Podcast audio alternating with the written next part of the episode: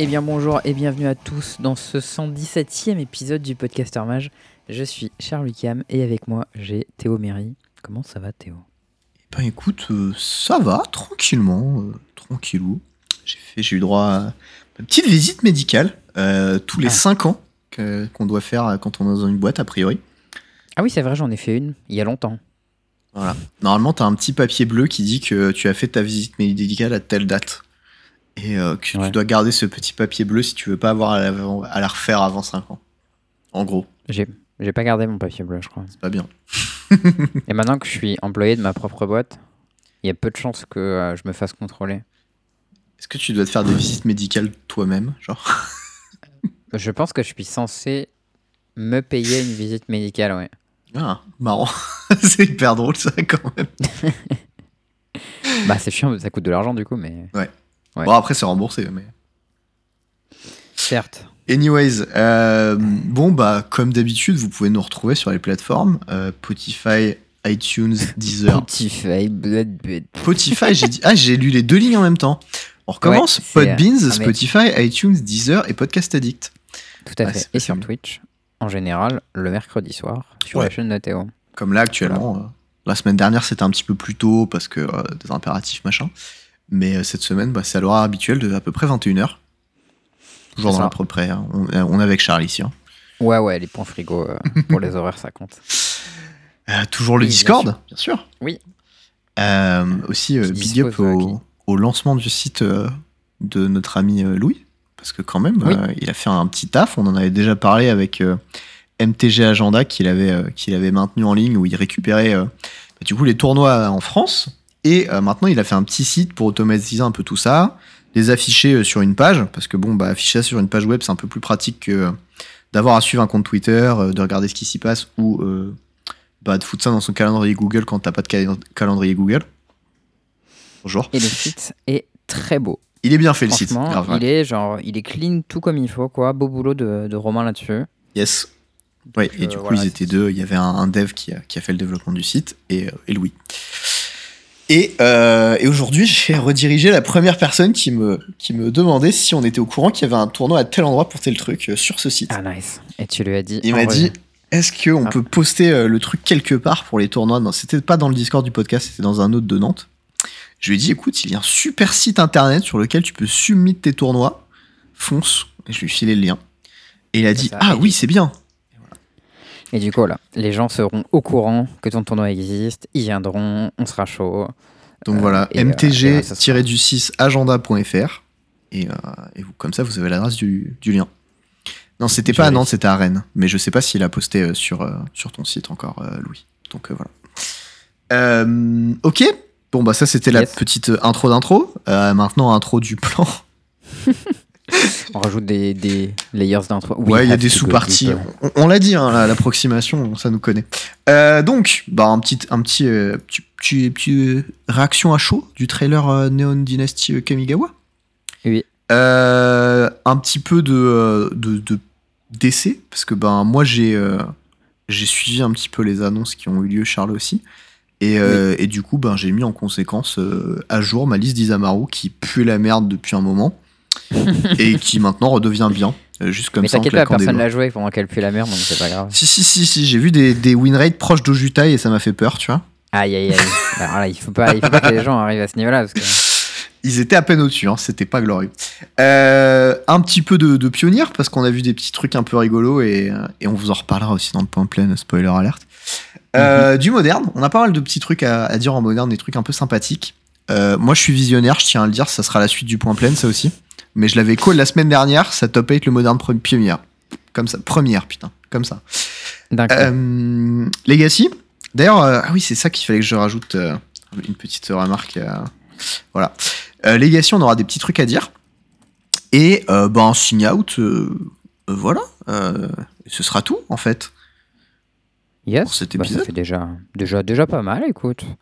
Euh, du coup, Neon Dynasty, ils se sont fait petit, un petit plaisir en mode euh, vas-y, euh, petite collab à Tsunemiku, tout ça, tout ça. Petit trailer un peu en mode début d'animé. Moi, je trouve ça plutôt bien foutu. T'as écouté la chanson avec Hatsune Miku et tout ou pas? Moi, j'ai écouté juste le trailer. Ok. Donc il y avait un bout de la chanson, je suppose? Non, c'était encore une autre chanson. Ils ont fait Ah, c'était autre chose. D'accord. Non, j'ai pas écouté la chanson, j'ai juste regardé le trailer et écouté du coup. Ok. Bah, pour le truc de Hatsune Miku, franchement, c'était c'était plutôt bien foutu, je trouve. Ok. Et euh, voilà, c'était euh, c'était plutôt. Enfin, voilà, c'était correctement animé. euh, c'était dans le délire. Je trouvais ça assez cool. Donc, je pense que. Genre, plutôt bien. Bonne collab, quoi. Les, les gens qui sont très fans d'Hatsune Miku, ils ont trouvé ça méga cool. Ils disent, ah machin, secret la Hatsune Miku, let's go et tout, tu vois. Et bon, la plupart des autres gens, soit ils s'en battent les couilles, soit ils sont là, en mode, ok, whatever. Donc, euh, je pense que c'est c'est plutôt bien foutu. Ok. Et pour le trailer, toi, t'en as pensé quoi, du coup? Ben, j'ai trouvé ça. Bah, pareil, c'était. euh, Tu sais, c'est un peu dans. Je sais pas, ah, ça a un côté un peu consensuel. Genre, c'est bien fait, c'est plutôt propre, les musiques sont pas trop mal. Il y a rien de très surprenant, tu vois. C'est la relation entre Wanderer et euh, l'autre Planeswalker dont j'ai oublié le nom. Les deux Kaito amis d'enfance, là. Shizuki. Bah, celui sur lequel t'as fait un bet, là. C'est Kaito. Kaito. Vraiment voilà. pas ouf mon bête, hein, on va être honnête. euh, Pour l'instant, pour l'instant. Euh, voilà, donc il y avait ça, euh, c'était c'était sympathique, c'était bien fait, c'était voilà, je suis plutôt positif, mais c'était pas transcendant. Genre, Ouais, je pensais un peu pareil que toi. Alors c'est ça, ça casse pas les, ça respecte beaucoup les codes quoi. On est vraiment dans, euh, ça fait opening d'animé quoi. Ouais, c'est ça. Mais euh, mais il y a rien un de peu long, choquant, quand même, genre. comme opening. ouais, bah c'est genre OAV, tu vois. C'est Ouais. pas opening ou des fois il y a des animés avec des, des openings un peu longs et tout. Et ça fait un peu ce truc. Ah, tu vois le personnage avec l'autre. Moi, il y a une scène que j'aime beaucoup, c'est la scène du combat entre Kaito et euh, le Phyrexian. J'ai plus son nom.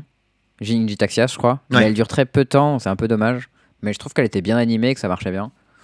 Mais euh, je pense qu'ils ont voulu mettre un peu beaucoup de trucs différents en mode regardez tout ce qu'on sait faire. Après, après voilà, ça marche plutôt bien. Euh, je pense que c'est plutôt vendeur sur l'univers et que de manière générale, ils ont quand même bien réussi ce qu'ils voulaient faire avec euh, Kamigawa Neon Dynasty, ce qui n'était pas gagné parce qu'on était beaucoup à avoir peur du côté euh, néo, euh, steampunk, je sais pas quoi. quoi. Mhm, Et au final, c'est plutôt bien réussi, donc kudos to them quoi. Beau boulot. D'ailleurs, je vais, je vais en parler maintenant, un truc que j'ai vu passer sur Twitter. J'ai vu pas mal de, de gens faire des, des espèces de commentaires sur euh, Kamigawa Neon Dynasty en disant qu'ils s'inspiraient beaucoup, beaucoup de la culture japonaise, mais qu'ils n'ont pas particulièrement fait appel à des personnes concernées directement, genre des personnes japonaises, quoi, pour. euh, bah, je sais pas pour réaliser des arts spécifiquement ou pas, si c'est le cas, parce que ça j'ai pas suivi, mais je suppose que ça en fait partie. Et globalement pour, euh, en fait, l'histoire, le lore euh, japonais, quoi, tu vois, la culture, tout ça. Bah, pour le coup, euh, moi j'ai vu un thread euh, d'une personne qui disait qu'elle était euh, consultante euh, Japon pour Kamigawa, donc ça a l'air d'être un peu en contradiction avec ce que tu dis, qui expliquait certains choix dans les noms des personnages. Ah bah, c'est possible que j'ai lu des trucs faux, mais il y Bah, avait des gens qui faisaient du rant là-dessus sur Twitter. Donc, Ok, bah, je, ce que les gens étaient forcément très informés, parce que du coup, moi le thread que j'ai lu, du coup, c'était une personne qui expliquait, par exemple, il y a un personnage, il y a un gobelin qui s'appelle Goro Goro. Euh, hmm, et ouais, du coup, elle celui expliquait qui donne Double. Strike là ou je sais pas quoi là. C'est ça, et elle disait en gros, euh, Goro, ça s'écrit comme ça en japonais, c'est tel kanji, euh, ça veut dire tel truc.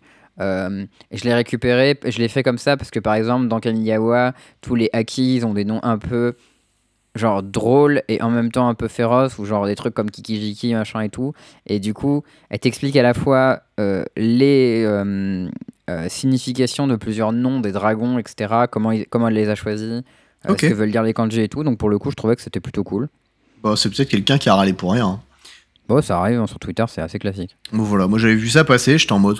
Bon, je sais pas, moi j'ai rien vu de particulièrement choquant ou caricatural, donc j'étais pas particulièrement après, choqué, ouais, mais. Moi, je connais pas suffisamment bien la, Moi la non culture plus, japonaise pour, pour ça. pouvoir être euh, outré pour quoi que ce soit, mais j'ai trouvé que globalement, c'était plutôt bien fait. Et de manière générale, euh, Wizard fait pas mal attention euh, ces dernières années euh, quand ils vont dans un plan inspiré fortement d'une culture à pas la froisser, quoi. Que ce soit euh, sur. euh, Ce qui est un peu la moindre des choses quand même, faut, faut le dire. Ouais, bah, c'est pas forcément évident, tu vois. Genre, Oui, oui, non, bien sûr. Mais tu bon, peux facilement faire un truc de travers, tu vois. Genre quand tu fais tous tes univers avec toutes les cartes et machin, enfin c'est facile de faire un truc de merde à un moment. Et je trouve qu'ils s'en sortent plutôt bien, donc ok. moi je suis, je suis assez, ouais, assez, assez content à ce niveau-là. Euh, on n'a pas, on pas noté grand chose en vrai sur le limité. Je sais pas si toi t'as joué quelques games. Moi j'ai juste fait un field. Alors, je n'ai plus Arena, hein, donc euh, non. Ouais. bah, tu aurais pu jouer quelques games en papier, ouvrir un. un ouais, non, j'ai- pas eu trop l'occasion de faire du draft à Nantes. euh, Les gens draftent pas beaucoup. Euh, Mm. Par contre, j'ai vu un peu Kenji et qui est Numot, Ouais, Numot the, the Mumi, Numi, qui, qui jouait et il disait pour l'instant, Red Black, c'est absolument craqué. Et a priori, c'est un set qui est très aggro.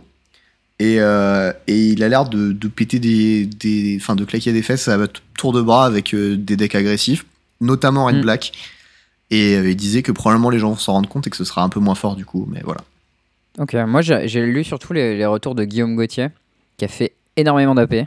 Oui, j'ai vu euh, son trade où il a fait deux défaites, deux draws et que des victoires. Et 30 victoires, je crois, un truc comme ça. Un peu absurde. Et du coup, il a fait des retours sur le format, comme quoi le format est très bien. Ouais, Genre, mais ça en, lui plaît beaucoup. en scellé, il est hein, aussi quand même. Ouais, en scellé. Euh, il dit que par exemple les cartes sont puissantes, ce qui est plutôt cool pour le construire, etc. Et que les arts sont très beaux. Euh, mais par contre, c'est très compliqué aussi. Et du coup, quand tu joues en AP, tu sais, tu joues souvent avec des débutants. Mm.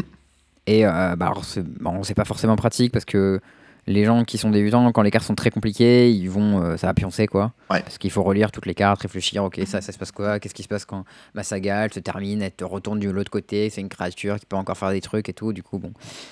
Euh, ça pionce quoi, mais t'as pas ce problème là si tu joues sur Arena ou en tournoi ou des trucs comme ça. Mais moi j'ai fait juste du coup un sealed euh, où j'ai eu le sentiment que les volants c'était assez fort. J'avais un deck vert noir bête amélioré, je sais pas trop comment ça s'appelle, avec des compteurs et trucs machin. Ou un deck J'avais une noir. qui était, qui était assez cool, tu sais, c'est une 2-1 pour 4 euh, euh, colorless. Quand elle arrive en jeu, elle met un compteur sur une bête et tu payes 4, tu l'engages, tu pioches. Mm, Et ça coûte 1 de moins pour chaque bête améliorée que t'as. Pas mal. Et, et c'est assez facile de faire descendre ça à 2, 1 ou 0, tu vois. Mm. Et quand ça coûte 0, c'est vraiment très fort, genre c'est Phyrexian Arena quoi. Donc euh, en seal, c'est méga fort. Mais même, genre le floor euh, 2-1 qui met un compteur pour 4, c'est très correct. Et ça marchait assez bien dans ce deck euh, vert noir. Par contre, j'avais une saga qui était, je sais plus si c'était une Echo, une rare. C'est genre, euh, ça, tu payes 2, deux fois ça fait un rat à ton adversaire. Et ensuite, ça flippe en 3-3 vols célérité. Et quand ça attaque, tu peux sacrifier une bête si tu le veux du pioche. Et ça, je me suis dit, ouah, ça a l'air bien quand même sur le papier. Et du coup, ça fait un rat à ton adversaire. Ouais, ton adversaire. Ah oui, et quand ça flippe, tu récupères tous les tokens rats. D'accord, il Et manquait un ensuite, tu truc. peux faire ça. voilà. Ouais, c'est ça. et du coup, tu. tu- Et, euh, et donc, ça, déjà, ça fait des trucs un peu mignons en cube où tu peux piquer les tokens pas crash, ça j'aime bien. Mais euh, je me suis dit, ouais, euh, bah, c'est pas mal. Genre, t'as des rats 1-1, bon, tu les files à ton oppo, mais souvent il peut pas en faire grand chose. Et après, tu récupères ton truc, 3-3 vols, et hop, tu les manges, et tu pioches, ça a l'air fort. Et en fait, à chaque fois, j'ai donné les rats à mon adversaire, il les a sacrifiés pour piocher, ou alors il a ninjutsu dessus. Et moi, j'ai jamais récupéré mes rats. Et là, t'avais un peu le seum. Et du coup, je me suis dit, mais putain, mais il nul à chier cette carte, ça me casse les couilles. Bon, en vrai, le body 3-3 vol, il est bien, tu vois, mais c'est quand même chiant d'avoir donné des trucs à ton adversaire. Je Donc. Je suis pas trop encore d'avis sur cette carte, mais j'étais un peu déçu sur le moment en mode, waouh, ça a l'air trop bien, et en fait, c'était vraiment décevant. Mais euh, voilà, globa- globalement, euh, le format, il avait l'air assez sympa. Même si je me suis fait rouler dessus et je fais 0-2 avec mon shield, c'était pas très chouette. mais, euh, mais, mais voilà, j'ai eu d'assez bons retours et je serais chaud pour refaire un peu de, de shield ou de draft dans le format quand j'ai le temps dans la semaine. Ok. Ça a l'air nice. ouais. Euh, eh ben très bien. Moi j'ai pas fait, j'ai pas fait de scellé. Et puis aussi faut, faut rappeler aux gens que souvent les mécaniques euh, de, gameplay en scellé et en draft, notamment sur le deck building et ce qui est fort et pas fort, changent beaucoup. Et Mm. euh, genre typiquement un des exemples c'était Kaldheim où euh, les meilleurs archétypes c'était en scellé c'était des espèces de boui 5 couleurs euh, fixing Ouais, snow, spoiler. snow tout, ouais. Alors qu'en en draft, c'était nul, ça, c'était beaucoup trop lent. Ouais, et tu jouais, c'était un format qui avait, où il y avait des decks très agressifs, notamment rouge, rouge et blanc, que j'ai beaucoup joué. Et, euh, et voilà. Donc bon, bref, faut pas trop euh, non plus se fixer là-dessus. Euh, ok, sinon, euh, il y a eu une petite annonce du coup, euh, quand ça, lundi je crois. Petite annonce. Grosse annonce quand même, non? Bon, c'est un, petit format. Donc, Ok, petit Petite format, annonce, petite annonce. Ça me va.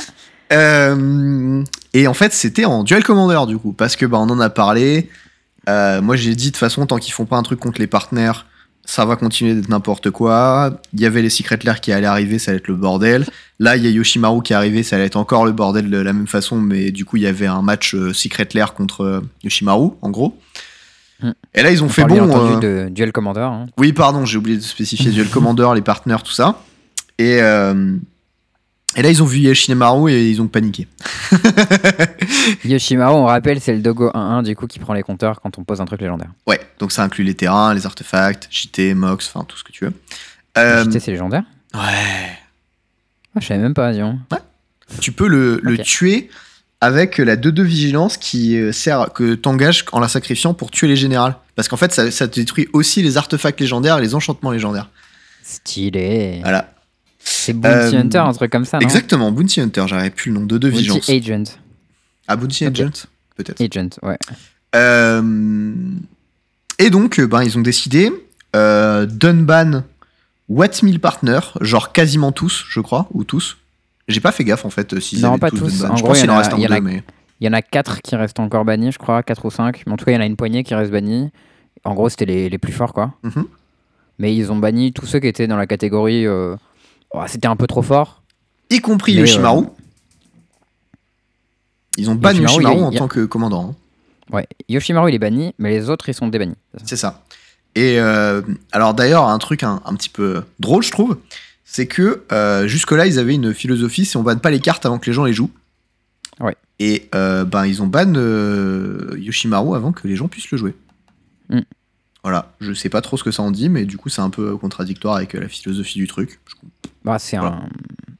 Ah, c'est un ban préventif, mais euh, ils, ils- ils ont toujours défendu, euh, genre le ban de Ragavan par exemple, tout le monde savait que ça allait être débile, et ils ont Ouais. dit on laisse les cartes les jouer et, et on voit.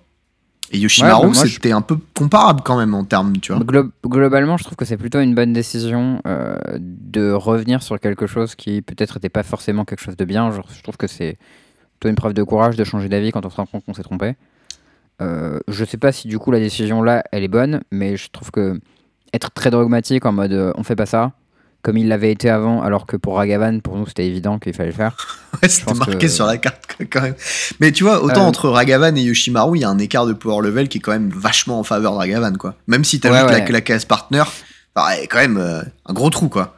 Ouais, je te propose qu'on explique tout par contre, parce qu'on a Oui, dit oui, qu'il y avait des pardon. trucs qui étaient débannis. Et on donc, du pas dit coup, pourquoi. Euh, ils ont débanni une partie des partenaires parce qu'ils ont décidé d'appliquer une modification de la règle partner et Friends Forever et tous les trucs où tu joues plusieurs généraux, qui Mm. consiste à dire si tu joues un de tes deux généraux pendant la partie, tu ne peux plus jouer l'autre. Voilà. Donc, euh, Ce qui est, ce qui est une forme de soft ban partner, quoi. Parce Oui. qu'en gros, t'as tes deux commandants en commande zone, mais en gros, à chaque game, tu peux en jouer un des deux. C'est ça. La seule chose que ça unlock, partner, c'est des couleurs, des combinaisons de couleurs euh, où tu as le droit de jouer, du coup, euh, je sais pas, euh, genre en général, black-white à la place et de jouer quand même quatre couleurs contrôle. Voilà. Pff, je trouve ça un peu naze. Mais bon, ça c'est. Bon, moi, mon. Bah, mon- tu, peux en- tu peux faire des trucs mignons, peut-être, avec des cartes spécifiques au commander, genre le land qui met la- les cartes de ton, ta command zone dans ta main, ou les machins comme ça. Je suis sûr que les gens de commander, ils vont trouver des trucs mignons à faire quand même. Il y a un land qui fait ça? Ouais, il- tu le sacrifies, je crois, un truc comme ça. Ah oui, ok. C'est je- comme command beacon. Tu le sacrifies et il met ton commandant depuis ta command zone dans ta main. Ouais, ok. Du coup, tu peux choper le deuxième commandant. Bon, soit. C'est. euh, Ça m'a l'air jouable dans les decks partners. C'est. C'est. Ouais, bon, ok. C'est une carte. Normalement, quoi. tu le sacrifies, il pioche une carte pas ouf. Bah ouais, mais bon, c'est comme un, un cycle land, quoi. Ouais, ouais, ouais, je vois l'idée.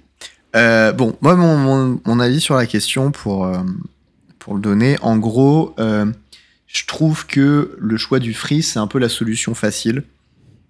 Et que il y avait d'autres options que je trouvais personnellement qui étaient mieux, notamment la- le fait de payer la demi-taxe de l'autre ou la taxe entière de l'autre général. Mhm. Ou l'autre question qui était, ben, en gros, tu avais un seul des deux générales partenaires en command zone et l'autre t'allais le tuto depuis l'exil ou ton deck, peu importe. A priori, le deck c'était pas possible pour une question de règle, j'ai pas compris pourquoi, mais bon, bref. Et euh, donc, ah oui, coup, parce qu'en fait, avec, avec le, règle, ça- le deck, ça marchait pas parce que. Non, il n'y a pas de raison. en fait. je sais pas. J'ai j'ai pas cherché à comprendre, en fait, je m'en foutais un peu. Et, euh, et du coup, ça aurait pu ça marcher aurait- depuis ça. l'exil ou depuis la En command fait, zone, peu ça, importe. tu vois. ça aurait, ouais, mais ça aurait demandé un timing bizarre. Ça aurait pu marcher depuis la commande zone, c'était plus simple. Mais je crois que ça aurait demandé un timing bizarre sur à quel moment tu révèles tes commandants et ensuite tu shuffles un des deux dans ton deck et pas l'autre. Bon. Ça aurait été un peu chelou, je pense. Aurait- il aurait fallu rajouter une règle qui n'existait pas, je pense. Mais...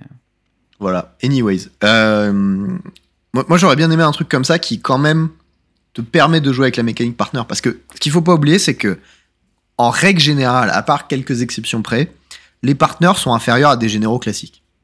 Ouais, c'est- des cartes de, de draft en général, quoi. Ouais, c'est ça. Non, c'est des, des cartes un peu au-dessus d'une carte draft, quoi. C'est peut-être 2-7, je sais pas. Bon, Bah, quand tu regardes par exemple celui qui est considéré comme étant le plus puissant, je crois, c'est Vial Smasher the Fierce. c'est la, la 3-3 qui dit quand tu casses ton premier spell du tour, tu mets autant dans la gueule de ton oppo. Ouais, c'est elle. Ouais. Autant que le converti mana. Oui. Bon. Euh, c'est une 2-3 pour 3 quand même. Ah, 2-3 À pour chaque 3. fois que tu joues. Donc, ce qui est fort, c'est que quand tu fais Force of Will, ton oppo il prend 5. Hmm. Ça, c'est pas mal. Oui. Mais, euh, et quand tu fais Gurmag Angler, ton oppo il prend 8. Ça, c'est plutôt costaud, tu vois. Non, Non, 8. 7. hein. Attends. Gurmag C'est- Angler, c'est 8. C'est un noir et 7 Non. C'est Ah, 6. si, mec. Ah, C'est six, cinq ou ça fait six. sept. Ok, ça fait 7. Ok, Ah point ouais. frigo pour moi. Bon, bref. Et si tu fais Murktide Région, ton oppo prend 7 aussi. Donc, voilà. Ça marche bien avec les cartes d'elfe, quoi. Bah, sinon, ça reste quand même une 2-3 pour 3, quoi. Donc, euh, c'est pas non plus le bout du monde. Et t'as genre euh, Akiri, c'est gros, je crois. Ouais, Akiri, c'est une fait exactement 0-3 qui a genre deux capacités, enfin deux, deux keywords relevant plus, First Strike Vigilance. voilà, plus qui dit qu'il gagne plus beaucoup 1 de plus force. 0 par artefact que tu contrôles. Ouais, ça, c'est peut-être meilleur en vrai. Ça, ça bouillave un peu, ça fait red, euh, red white euh, artefact aggro, je suppose, pas trop mal, peut-être? Ouais, je pense que ça doit bouillave un peu fort. Genre, tu fais ça, même minute, euh, patate. euh, Moi, je sais pas. Ouais, avec des équipements, plein. Ouais, non, mais ça, ça c'est une. Enfin, ça, typiquement, ce genre de carte, je pense que c'est fine, mais peut-être que je me, je me fourvoie, tu vois, et peut-être que je rate des trucs parce que je connais pas bien le format, ça, c'est possible. Bah, Mais bon, toujours est-il que comme, comme ça a partner, c'est Kaltos. Alors, non, parce que lui, il est ban en plus, non? Oui, oui, lui, il est ban. Il est encore Lui, ban, Il est resté ban. Ça, eux, c'est les, c'est les, ceux qui sont considérés comme trop forts. Donc, on fait pas les fous en déballant tout d'un coup. Et si on voit que ça marche bien avec ces PPR, on pourra les déban plus tard. C'est ça dit. Soit. Bon, voilà. Euh, la règle du freeze, c'est pas si mal. Euh, moi, les deux problèmes, c'est que bah, du coup, ils ont un peu fait en mode euh, ouais, vous allez pouvoir jouer avec les secret lair, on va pas les ban avant qu'ils sortent, ce qu'ils font de manière indirecte. Non, je pense pas. Ils sont, ils sont pas ban, mais le changement de règle partner fait que tu vas pas les jouer dans les conditions dans lesquelles t'espérais les jouer en les achetant. Ouais, mais les conditions, elles étaient vraiment. Enfin. Genre, ça aurait été vraiment trop fort sans changement de règle, je pense. Ouais, mais ils avaient annoncé en disant que on les bannera pas. C'est Ouais, ouais, effectivement, ils ont pas dit mot à mot, on va pas y toucher. Ils ont dit, on va pas les ban. Cependant, Non, bon, mais en, même- en temps, je veux dire, quand t'achètes ça et que tu connais un peu le format, tu sais que ça va être méga fort. Donc bon. euh, ouais, mais quand t'achetais Ragavan euh, dans Monoride euh, en DC, tu savais que c'était méga fort aussi. Hein, je veux dire, tu Oui, savais bah, que tu ça allait se savais faire que- ban, mais Voilà. t'as eu le temps de le jouer pendant deux tournois, quoi. Mmh. Ça Moi, rentabilise. hein. je- Ok, ok, ok. Mais là, de toute manière, je pense que euh, les, les cartes Friends Forever, elles sont quand même puissantes, hein, je pense. Genre, déjà, Je Will tout seul, c'est Je pense que il est vraiment bien. ouais. fort comme carte.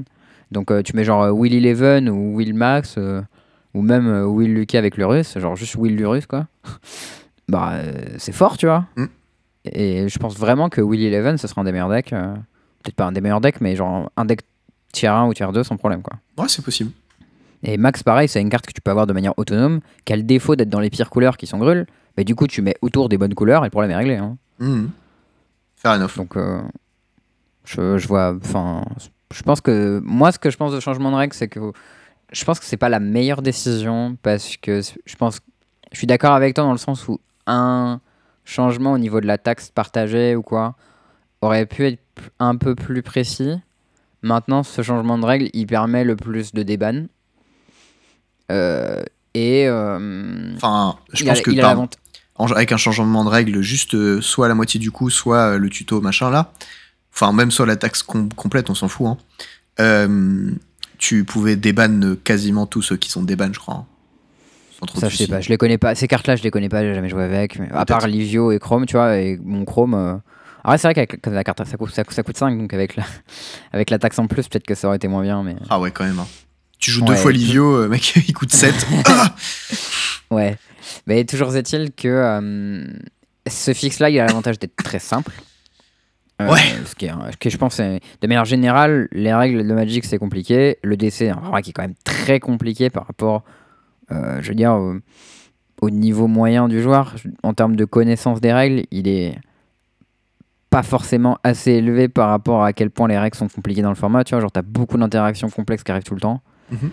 Et euh, si on peut avoir des trucs pas trop compliqués sur les règles de la com en zone en plus, parce que moi c'est celle où je me plante tout le temps, bon, c'est pas plus mal quoi. ok. Euh, et euh, je pense que ce fixe il permet quand même d'avoir des, des deck partners qui soient jouables sans pour autant qu'ils soient dominants. Et que c'était probablement l'objectif voulu par le, com- le comité. Il faut savoir qu'il y a quand même eu énormément de cartes avec partner qui ont été bannies dessus, juste parce que dès que tu mettais un peu trop de texte avec partner, c'était trop fort. Quoi.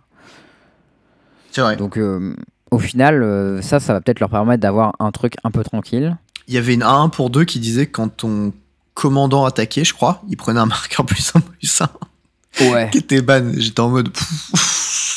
Quand même. Ah bah c'est meilleur, meilleur que l'IO, mais. Ouais. Bah c'est.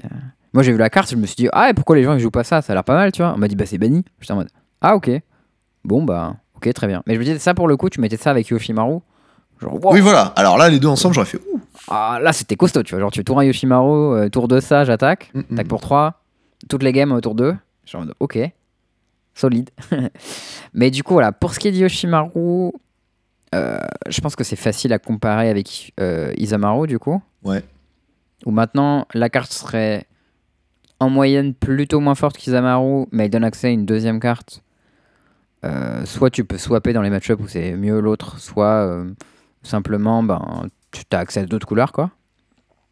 Parce que tu pourrais juste euh, avoir accès au spell gratuit noir, tu sais, qui te permet de, d'exiler un truc quand tu contrôles ton commandant ou un truc comme ça, tu vois. Mhm. Euh, moi, ça me choque pas de l'avoir gardé en pré-ban euh, malgré le changement de règle, mais c'est vrai que du coup, c'était pas évident. Et ben, Et, euh, du coup, euh, moi, je l'ai testé pour savoir Mhm. ce qu'il donnait euh, Yoshimaru. On a fait des games. J'ai fait des games contre Gitrog, euh, contre euh, un autre deck dont j'ai oublié ce que c'était.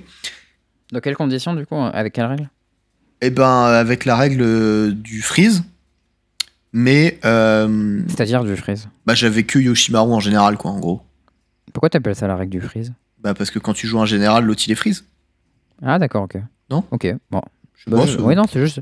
J'avais vu aucune référence euh, au non-freeze, donc euh, je savais pas. Ok. Ah ouais, ça me semblait simple.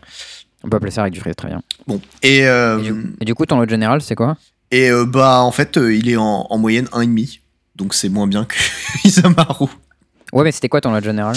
J'avais mis Prava avec, mais bon, D'accord, ouais, c'est un autre truc blanc. c'était pour jouer. Mono White, tu vois.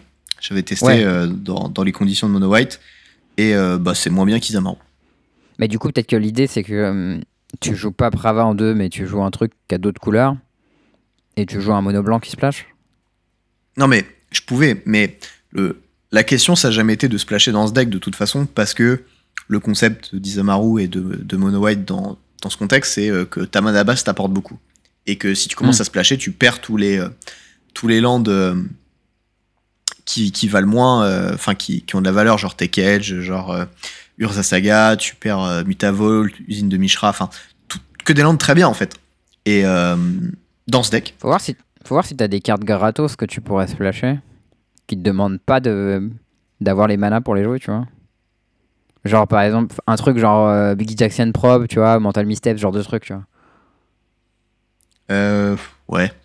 En fait, qui te permettrait de rester mono blanc, mais tout en ayant accès à des trucs pétés que t'es pas censé pouvoir faire. Ouais, mais tu vois, typiquement, euh, si tu commences à rentrer ça, euh, qu'est-ce qui se passe dans le match-up Karizev, tu vois, genre dans les match-up agressifs, Bah, tu perds des PEV, tu vois, enfin, c'est. Je sais pas, non, mais là, je donne un exemple. euh, Ouais, ça ouais, peut je- être. euh, J'y ça j'y peut ai pas être pensé, des- hein, être Tu vois. Deadly, Deadly Relic, j'aime bien l'idée, tu vois. Moi, j'ai juste considéré le fait de, de jouer le même deck avec Isamaru, tu- avec euh, Yoshimaru, et en poussant euh, très légèrement les- le compte des légendaires, quoi, pour pas jouer des cartes trop pétées non plus, enfin, là, c'est logique merde. que c'est moins bien, forcément. Et, euh, et dans ce contexte-là, c'est clairement inférieur, tu vois. Ouais, ça, ça, ça, c'est plutôt le cohérent, je pense que. Voilà. Là, la règle actuelle des partenaires, elle va fortement décourager à avoir des partenaires des couleurs identiques, à mon avis. En plus, ouais, bien sûr. Sauf si t'as deux partenaires qui ont des rôles très différents, tu vois, si t'avais une carte avec un effet Talia, même si ça coûtait 3 mana, là, ça serait intéressant parce que juste tu vas virtuellement swap quoi dans quelques games, mais au final, tu, tu swapperais carrément sur Talia, donc. Là, tu vas virtuellement swap dans quelques games 1, en fait. C'est ça le truc. Hum, c'est ça. Et euh, l'autre problème aussi, c'était que euh, quand on se retrouvait dans un spot où on swappait, ben on mettait des cartes nulles dans son deck. Ouais, c'est vrai que. Et, euh, et du coup, ça, c'était un peu gênant. Et, euh, et en fait, non, c'était pour, bah, pour voir, tu vois, par rapport. parce que tu sais, Martin, il est, il est consultant, et donc du coup, il, il voulait voir ce que ça donnait Yoshimaru, quoi. Et vu qu'il sait Mm. que je joue, je joue Isamaru, il voulait tester contre moi parce que je joue à peu près bien les cartes, quoi. Et euh, mec, je te jure que il y a ce moment où j'ai fait euh, tour 1 Yoshimaru, j'ai fait Mox Thunder, et il a fait en réponse Oula. Dark Blast, et là j'ai fait Ah. ah ouais Ouais, mais d'accord, il fallait qu'il ait Dark Blast au moment. quand Ah non, non, bien sûr, bien sûr. Mais euh, là, j'ai fait oula, ça pique. Et on a regardé, le plus gros qu'il a été, c'était 3-3, quoi. Et Ouais. ça est arrivé une fois. Il est, arrivé, il est resté 3 fois 1-1, 4 fois 1, je crois. Et euh, 4 ou 5 fois 2-2. Ouais. Donc en moyenne, c'était vraiment pas convaincant du tout, quoi. Après, de manière générale, c'est le genre de carte qui peut que devenir meilleur dans le futur parce qu'ils vont imprimer plus de cartes légendaires tout le temps. Et ce sera assez facile de remplir ton deck de cartes légendaires, tu vois. Ouais, mais à quel prix? Tu vois, il y a ça aussi. Genre, c'est un, c'est un Bah. coup. Genre, jouer Tomic dans ton deck mono white, ça a un coût parce que t'as une carte Ouais, mauvaise, ouais, tu vois. Bah, jouer Eganjo dans ton deck mono blanc, euh, le Là, coup, ça a pas de coup, mais je l'ai fait aussi, tu vois. Ça, typiquement, je l'avais laissé, Mm. Ganjo. Les deux, d'ailleurs, maintenant. Mais bon, voilà. Euh, Ok, mais ça pour le coup, je pense que c'est assez peu risqué parce qu'au final, le gameplay de la carte, il est pas super intéressant. Genre, c'est un 1 sans évasion qui grossit des fois, mais tu le choisis pas vraiment quand. bon, je m'en bats Euh, les steaks qui les ban, pour être honnête. Voilà. Ouais, voilà. Du coup, je pense que.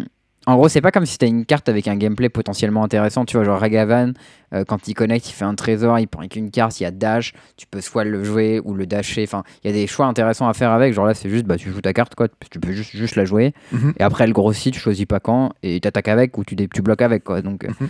en termes de gameplay, on perd pas grand chose à l'avoir banni, quoi. Je pense. Non, non, non, je suis, je suis d'accord. C'est juste qu'en termes de puissance, euh, c'était Osef dans, dans Mono White. Après, même je pense dans un deck multicolore, c'est pas très très bien, quoi. Genre, Ouais, en vrai, c'est possible que ce soit pas assez bien, mais moi je trouve que c'est pas grave. je préfère qu'on banne une carte qui est pas assez bien plutôt que. euh, Ouais, je sais pas en vrai. Je réfléchis. Bon. Je pré- Ça me dérange pas en vrai qu'on car- banne une carte qui est pas assez bien avant qu'on ait pu jouer avec et qu'on ait créé les decks et que ça défonce nos decks. Euh, plutôt que. euh, Bah, euh, si le format est pété en deux à cause, bon, bah c'est chiant quoi.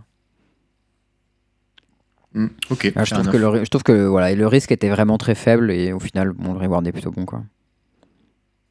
Ok, bon, ah, voilà. Moi, je. C'était plus une contestation parce que, je- de ce que j'avais compris, ils avaient un peu peur que ce soit pété. J'étais en mode.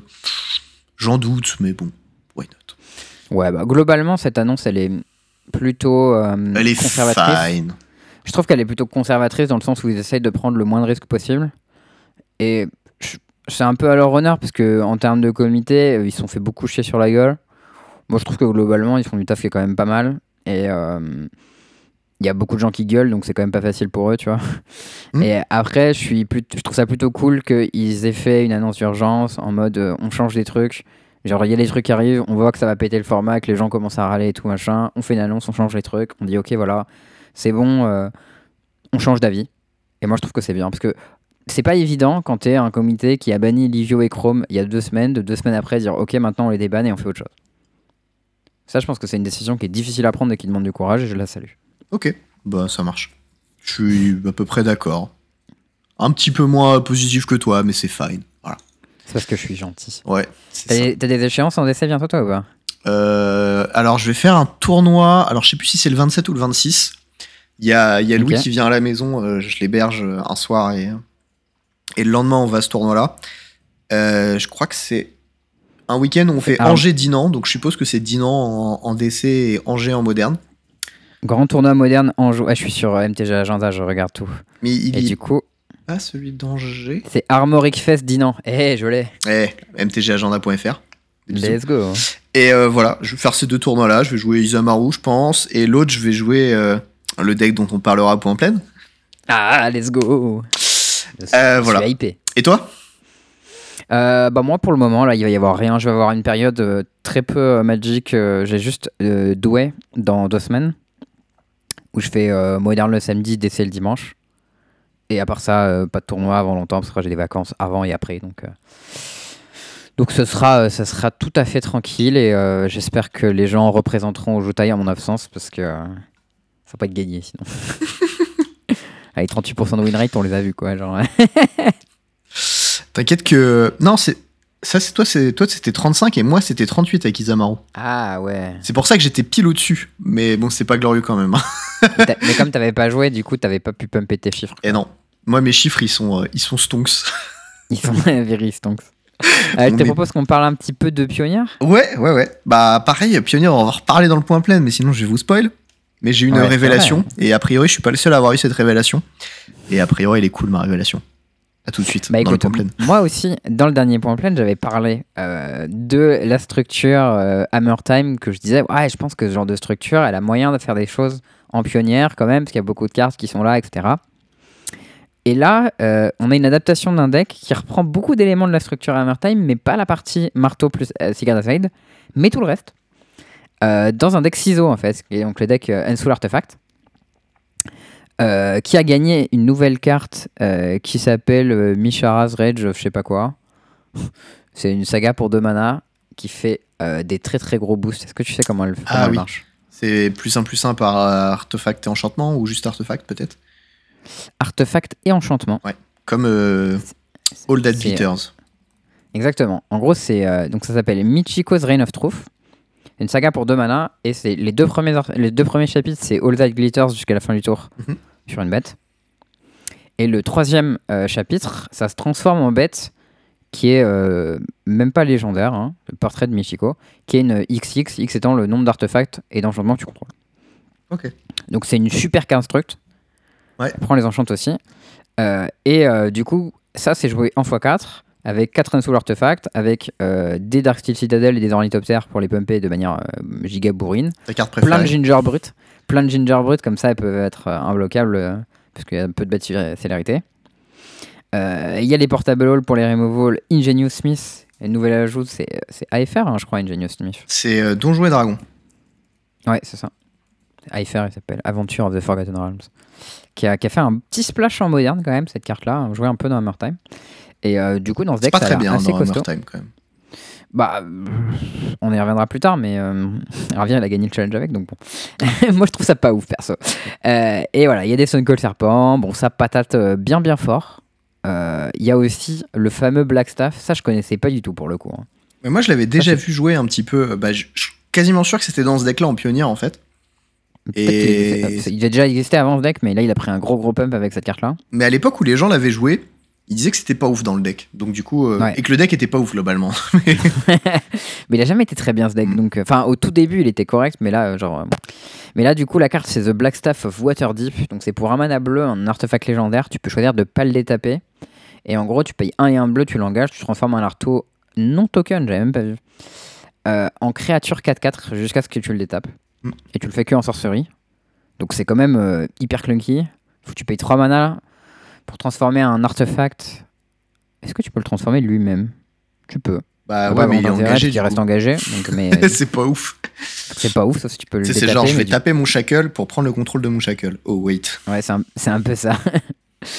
voilà, donc du coup, tu peux transformer euh, tes, euh, tes Ginger Brut, tes Ornithoptères et tes Dark Citadel en, en 4-4. Mm. Euh, donc ça, c'est costaud, mais... et du coup, tu peux le faire à chaque fois sur l'autre bête. Mais c'est quand même clunky, donc euh, bon, je suis un peu surpris que ça fonctionne, mais c'est des Unsoul en moins bien, quoi. Et en plus réutilisable. Euh, le deck a commencé à, petit, à poster des petits 4-0 dans les prélims, les machins. Il y a beaucoup de gens qui sont hypés, donc euh, il y a moyen que ce soit le, le, deck qui, qui, perce, qui perce en ce moment en pionnière. Donc, comme le, le format, il n'y a pas trop de tournois, il est pas hyper exploré, et du coup, de temps en temps, il y a des petits decks qui pop comme ça. Donc, je trouve ça un peu cool. Bah, je suis d'accord, c'est plutôt fine. hein. Ça a l'air sympathique. Il y avait. euh, Alors, je sais plus si c'était Val ou PL qui avait jou- joué ça au GP Bruxelles. Une version euh, rouge-bleu, je crois. Ouais, c'était rouge-bleu à l'époque. Ça devait être Ouais. PL, parce que Val, c'était le genre à jouer, euh, à jouer les decks gloutons avec des Nissa et des héros, là. Et bah, je me souviens plus, mais je sais qu'on avait fait quelques games avant, avant le GP. Et, et, voilà. J'avais un peu joué contre ce deck. C'était la seule fois Ouais, que j'avais joué contre. Je me rappelle que Lancelot, il jouait Spirit. Ouais. Je crois PL jouait en Soul et Val, il jouait. Ah, il jouait jouer Nif 5C, non? C'est. Je sais pas. Je sais plus. C'est le genre de deck euh, bien glouton qu'il aime bien. Euh, bon, sinon, on parlait d'Ingenious Smith, euh, qui on retrouvera en x4 dans la decklist de notre ami Javier Dominguez, qui a Qui gagné Sec. le challenge. Et en chiant un peu Ouais. sur tout le monde d'ailleurs, hein, faut le dire. Ouais, un peu. Le mec, il gagne genre au calme, il fait son petit, son petit euh, victoire en challenge. euh, Il dit Bon, ah, je pense que j'ai jeté quelques games, je joue un peu comme une merde, mais bon, euh, je vous bourre quoi. Le deck est trop fort, bisous. Bon, c'était peut-être lui qui était un peu trop fort, mais chut. Ouais, il est fort. Mais le deck est fort aussi. Mm, mm, mm. Après, là, pour le coup, j'aime pas trop la decklist qu'il a joué parce que c'est les decklists avec 3 saisies main deck les 4 Smith main deck et des Bobble, pas d'ornithoptère. Et ça, c'est les fameuses euh, decklists avec Ingenious Smith qui hit à 82%, quoi. Euh, moi, je trouve ça dégueulasse. Je trouve ça inacceptable de mettre une carte dans ton deck qui hit à 82%, quoi. Genre, ça, quand même, 18% du temps, c'est une 1 pour 2, quoi. Qui prend des compteurs quand tu les retrouves plus tard. Ouais. Euh, c'est quand même très grave, je trouve. Ah, c'est pas ouf. Mais- Moi, j'aime pas Mais trop. euh, ouais. Après, voilà, ça, c'est le genre de carte que tu décides dans tous les match-ups, en fait. Euh, les Ingenious Smith, c'est les cartes de game 1. Mhm. Et en gros, dans tous les match-ups, tu les sors. Et à soit à la place, tu mets des bobs, soit tu mets des Sanctifier en Vex, soit tu mets des Removal. Après, il y a les Bitter Blossom, c'est tech de side qui est, qui est euh, très en vogue en ce moment parce que ça bloque bien les Death Shadow. Ça bloque bien après, ça euh, les, créatures adverses de marteau aussi. Ouais, ça bloque bien les créatures adverses de marteau aussi. Ça porte bien les marteaux. Enfin bref, ça fait du bon taf quoi. Puis tu peux le rejouer avec euh, l'Urus. Alors ça peut te donner Delirium, mais t'as aucune carte Delirium dans ton deck, donc ça n'a pas grand intérêt. Ça peut. Mais euh, Mais c'est dur, à- c'est dur à tuer aussi pour le coup. Genre, faut Prismatic Ending, tu peux pas juste le tuer avec un removal normal. Mhm. Donc euh, voilà, comme les gens ont déjà des permanents chiants à gérer comme Sigurd Azade avec des Prismatic Ending en général, ils peuvent pas forcément gérer les Bitter Blossom. Mais bon, ouais. perso, c'est pas ce genre de decklist là que moi j'aime bien jouer. Après, je suis pas hyper fort avec Marteau non plus. Hein. Euh, Je fais 3D, je vois, je- deux tournois avec. Donc, euh, donc voilà, je, je suis pas encore prêt à euh, donner des conseils de deck building euh, super élaborés, machin et tout. surtout à Ravier Dominguez, je pense. Ouais. Mais après, lui, il dit qu'il avait jamais joué le deck et qu'il a pick up la decklist de, le- de la place Jeanne. Donc, euh, pour le coup, lui non plus, il, sait pas ce qu'il- il savait pas forcément ce qu'il faisait en, en deck building, tu vois. Mais Écoute, il a l'air de s'en être sorti pas trop mal. en tout cas, il s'en est sorti en gameplay, ça, y a pas de problème. hein. Il a aussi gagné un, un truc en Espagne très très gros en moderne il y a quelques temps avec euh, Grixis Shadow, je crois. Ouais, bah, c'était le championnat d'Espagne en fait. Ouais, je crois que c'était. Enfin, pas un truc vraiment très officiel, mais un petit peu dans l'idée, ouais.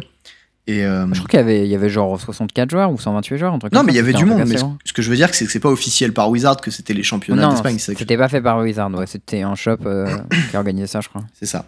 Et, euh, et bon, il avait gagné. Là, il gagne un challenge. Bah, c'est toujours une machine, quoi. hein, Voilà, faut le dire. Ouais, il est toujours fort. Ce qui est bizarre parce que ça fait longtemps qu'on l'a pas vu en vrai. Et il avait gagné un challenge en Legacy en plus il y a pas longtemps, non Ouais. Et en il vintage aussi, il avait en- fait d'une perf. J'avoue, il fait que gagner en ce moment. On a- on a pas trop capté, genre il gagne dans tous les matchs, dans tous les formats et tout au calme, mais. Non, non, euh, toujours chaud patate, le monsieur. Donc, euh, bon, voilà. Euh, Bon, sinon, Le sûr. en parlant Oui. de, de trucs un petit peu chaud patate. ah non, on a une petite truc dans Hammer avant que tu voulais, que tu voulais mettre. Une nouvelle carte. Ah oui, alors j'ai vu beaucoup de gens qui parlaient de ça. Moi j'avais senti le truc venir avec la carte qui s'appelle Reality Chip. Mm. Alors pour les gens qui voient pas ce que c'est, euh, c'est une nouvelle carte du coup de Kamigawa. Donc c'est un, un équipement avec reconfigure, il est 0,4 pour 2. Il permet de regarder le dessus de ton deck. Et en fait, tant qu'il est équipé, il fait Future Sight. Tu peux jouer les cartes dessus de ton deck. Quoi. Ouais. Et ça s'équipe pour 2 et un bleu. Et du coup, bah, depuis une 0,4, ça devient euh, une équipement sur ta bête qui lui donne pas de stats, mais euh, qui permet de jouer les cartes dessus de ton deck. Et dans Hammer Time, toutes tes cartes elles sont hyper, hyper cheap en fait, donc euh, bah, tu peux les jouer en boucle euh, pépère quand tu les as quoi. Et j'avais senti que cette carte elle avait pas mal du potentiel et tout, je voulais en acheter euh, des pas trop chers machin, je faisais guetter les prix. Et à un moment j'étais là en mode ah putain la alternate foil il est à 6 balles et tout, peut-être temps et tout, je me dis j'attends encore un peu. Et la bim, là, il y a 15 des gens, balles. ont- Voilà, c'est ça. Et les gens, ils ont commencé à faire dire Oh, mais on, elle est forte cette carte dans Hammer, et bim truc a triplé de prix. J'étais en mode Oh, fait chier, j'ai raté le coche. Euh, mais, euh, mais du coup, voilà, il y a moyen que cette carte-là, elle soit pas mal puissante. J'ai Euh, vu des dans screens euh, dans Hammer. Hmm. Et ça avait l'air de faire des dingues. Après, euh, genre, le mec, il jouait tout son deck un peu, tu vois. ouais, j'ai j'ai vu un, un truc où le mec dans le tour, il a joué genre 6 spells plus un land, un truc comme ça. Ouais, 6, c'est fort hein, comme effet, C'était pas mal. Voilà. c'est assez fort. Je sais pas à quel point ce sera suffisamment bien pour Hammer. Parce que ça te demande de jouer bleu et t'as pas forcément envie de jouer bleu, mais après c'est vrai que Spellpierce c'est vraiment une bonne carte pour le deck. Mhm. Pourquoi pas? Il y a beaucoup de decks, qui- euh, les versions bleues souvent jouent Lavinia parce que ça t'empêche de jouer Solitude. Euh, je sais plus c'est quoi le texte exact de Lavinia, mais je crois que ça te dit que ça compte les spells si t'as pas euh, payé de mana pour le caster, je crois. C'est ça. Donc c'est pas mal, du coup ça baisse les spells cascade et ça baisse Solitude. Ce qui sont globalement deux des effets les plus forts contre nous. Euh, du coup c'est plutôt malin. J'aime bien la tech en tout cas, c'est assez mignon. Euh, et euh, et Reality Chip, malgré le fait que ce soit un équipement avec reconfigure, bien sûr ça s'équipe automatiquement avec Sigurd Azane. Et oui. Donc t'es pas obligé de le faire, mais tu peux. Et ça s'équipe aussi avec le paladin. Oui, tout à Et fait. le corps. Avec tout. Voilà. Le coup, corps, c'est une euh, 2-2 pour euh, blanc-blanc qui dit quand il arrive en jeu, tu peux équiper un équipement et une créature ciblée. C'est paladin en nul, sauf quand t'as pas Mentalcraft, auquel cas c'est paladin en bien. Mais non, c'est pas là-dedans avec. Oh, joli. Et bim. Euh, deck suivant, un petit deck dont on n'a Oui. pas parlé la dernière fois parce qu'on était un petit peu loaded euh, en termes de contenu. Mais Yes. euh, il y a un petit deck qui avait gagné le challenge qu'on avait absolument remarqué, qui s'appelle euh, Red White Crack the Earth. Et euh, il est là pour péter du land, quoi. Ouais, très mignon comme deck. Enfin, je sais pas si on peut considérer que c'est mignon. Parce qu'en gros, C'est un gras. peu Smallpox en bien. C'est Smallpox en bien en fait. C'est peu. Smallpox aggro. Ouais, c'est ça. Parce que, genre, Smallpox, c'est un deck que moi j'ai toujours trouvé nul à chier. Parce que tu payes des cartes pour que les deux joueurs sacrifient des ressources. Et t'es censé en abuser en disant oui, mais moi le land que je sacrifie, je le récupère. Ou alors la carte que je défausse ou la bête que je sacrifie, ben c'est une- genre un Bloodghast qui revient tout seul, machin. Et en fait, en pratique, ton oppo il fait juste du card advantage et il te baise. Ouais. Euh, mais là, Crack the Earth, euh, la grosse différence, c'est que ça coûte que 1 mana et pas 2. Mhm. Et euh, ça fait sacrifier un permanent à chaque joueur. Donc toi, tu peux sacrifier ce que tu veux. Et ton adversaire, en général, il a pas trop le choix parce qu'il a rien sur son board à part un ou deux landes. Et du coup, il sac un land. Mhm. Ce qui fait que tu es gagnant dans l'affaire. Et l'idée, c'est que tu combos ton deck avec genre Ragavan et des trésors ou. euh, Flagstone Avec, euh, of Tolkien. Trollker. c'est ça. Flagstone, du coup, qui est land qui te permet d'aller chercher une plaine quand il crève. Mais tu peux aller plaine, chercher une fonderie sacrée parce que c'est une plaine et que ça précise pas une plaine basique. Et en plus, ça arrive d'étape.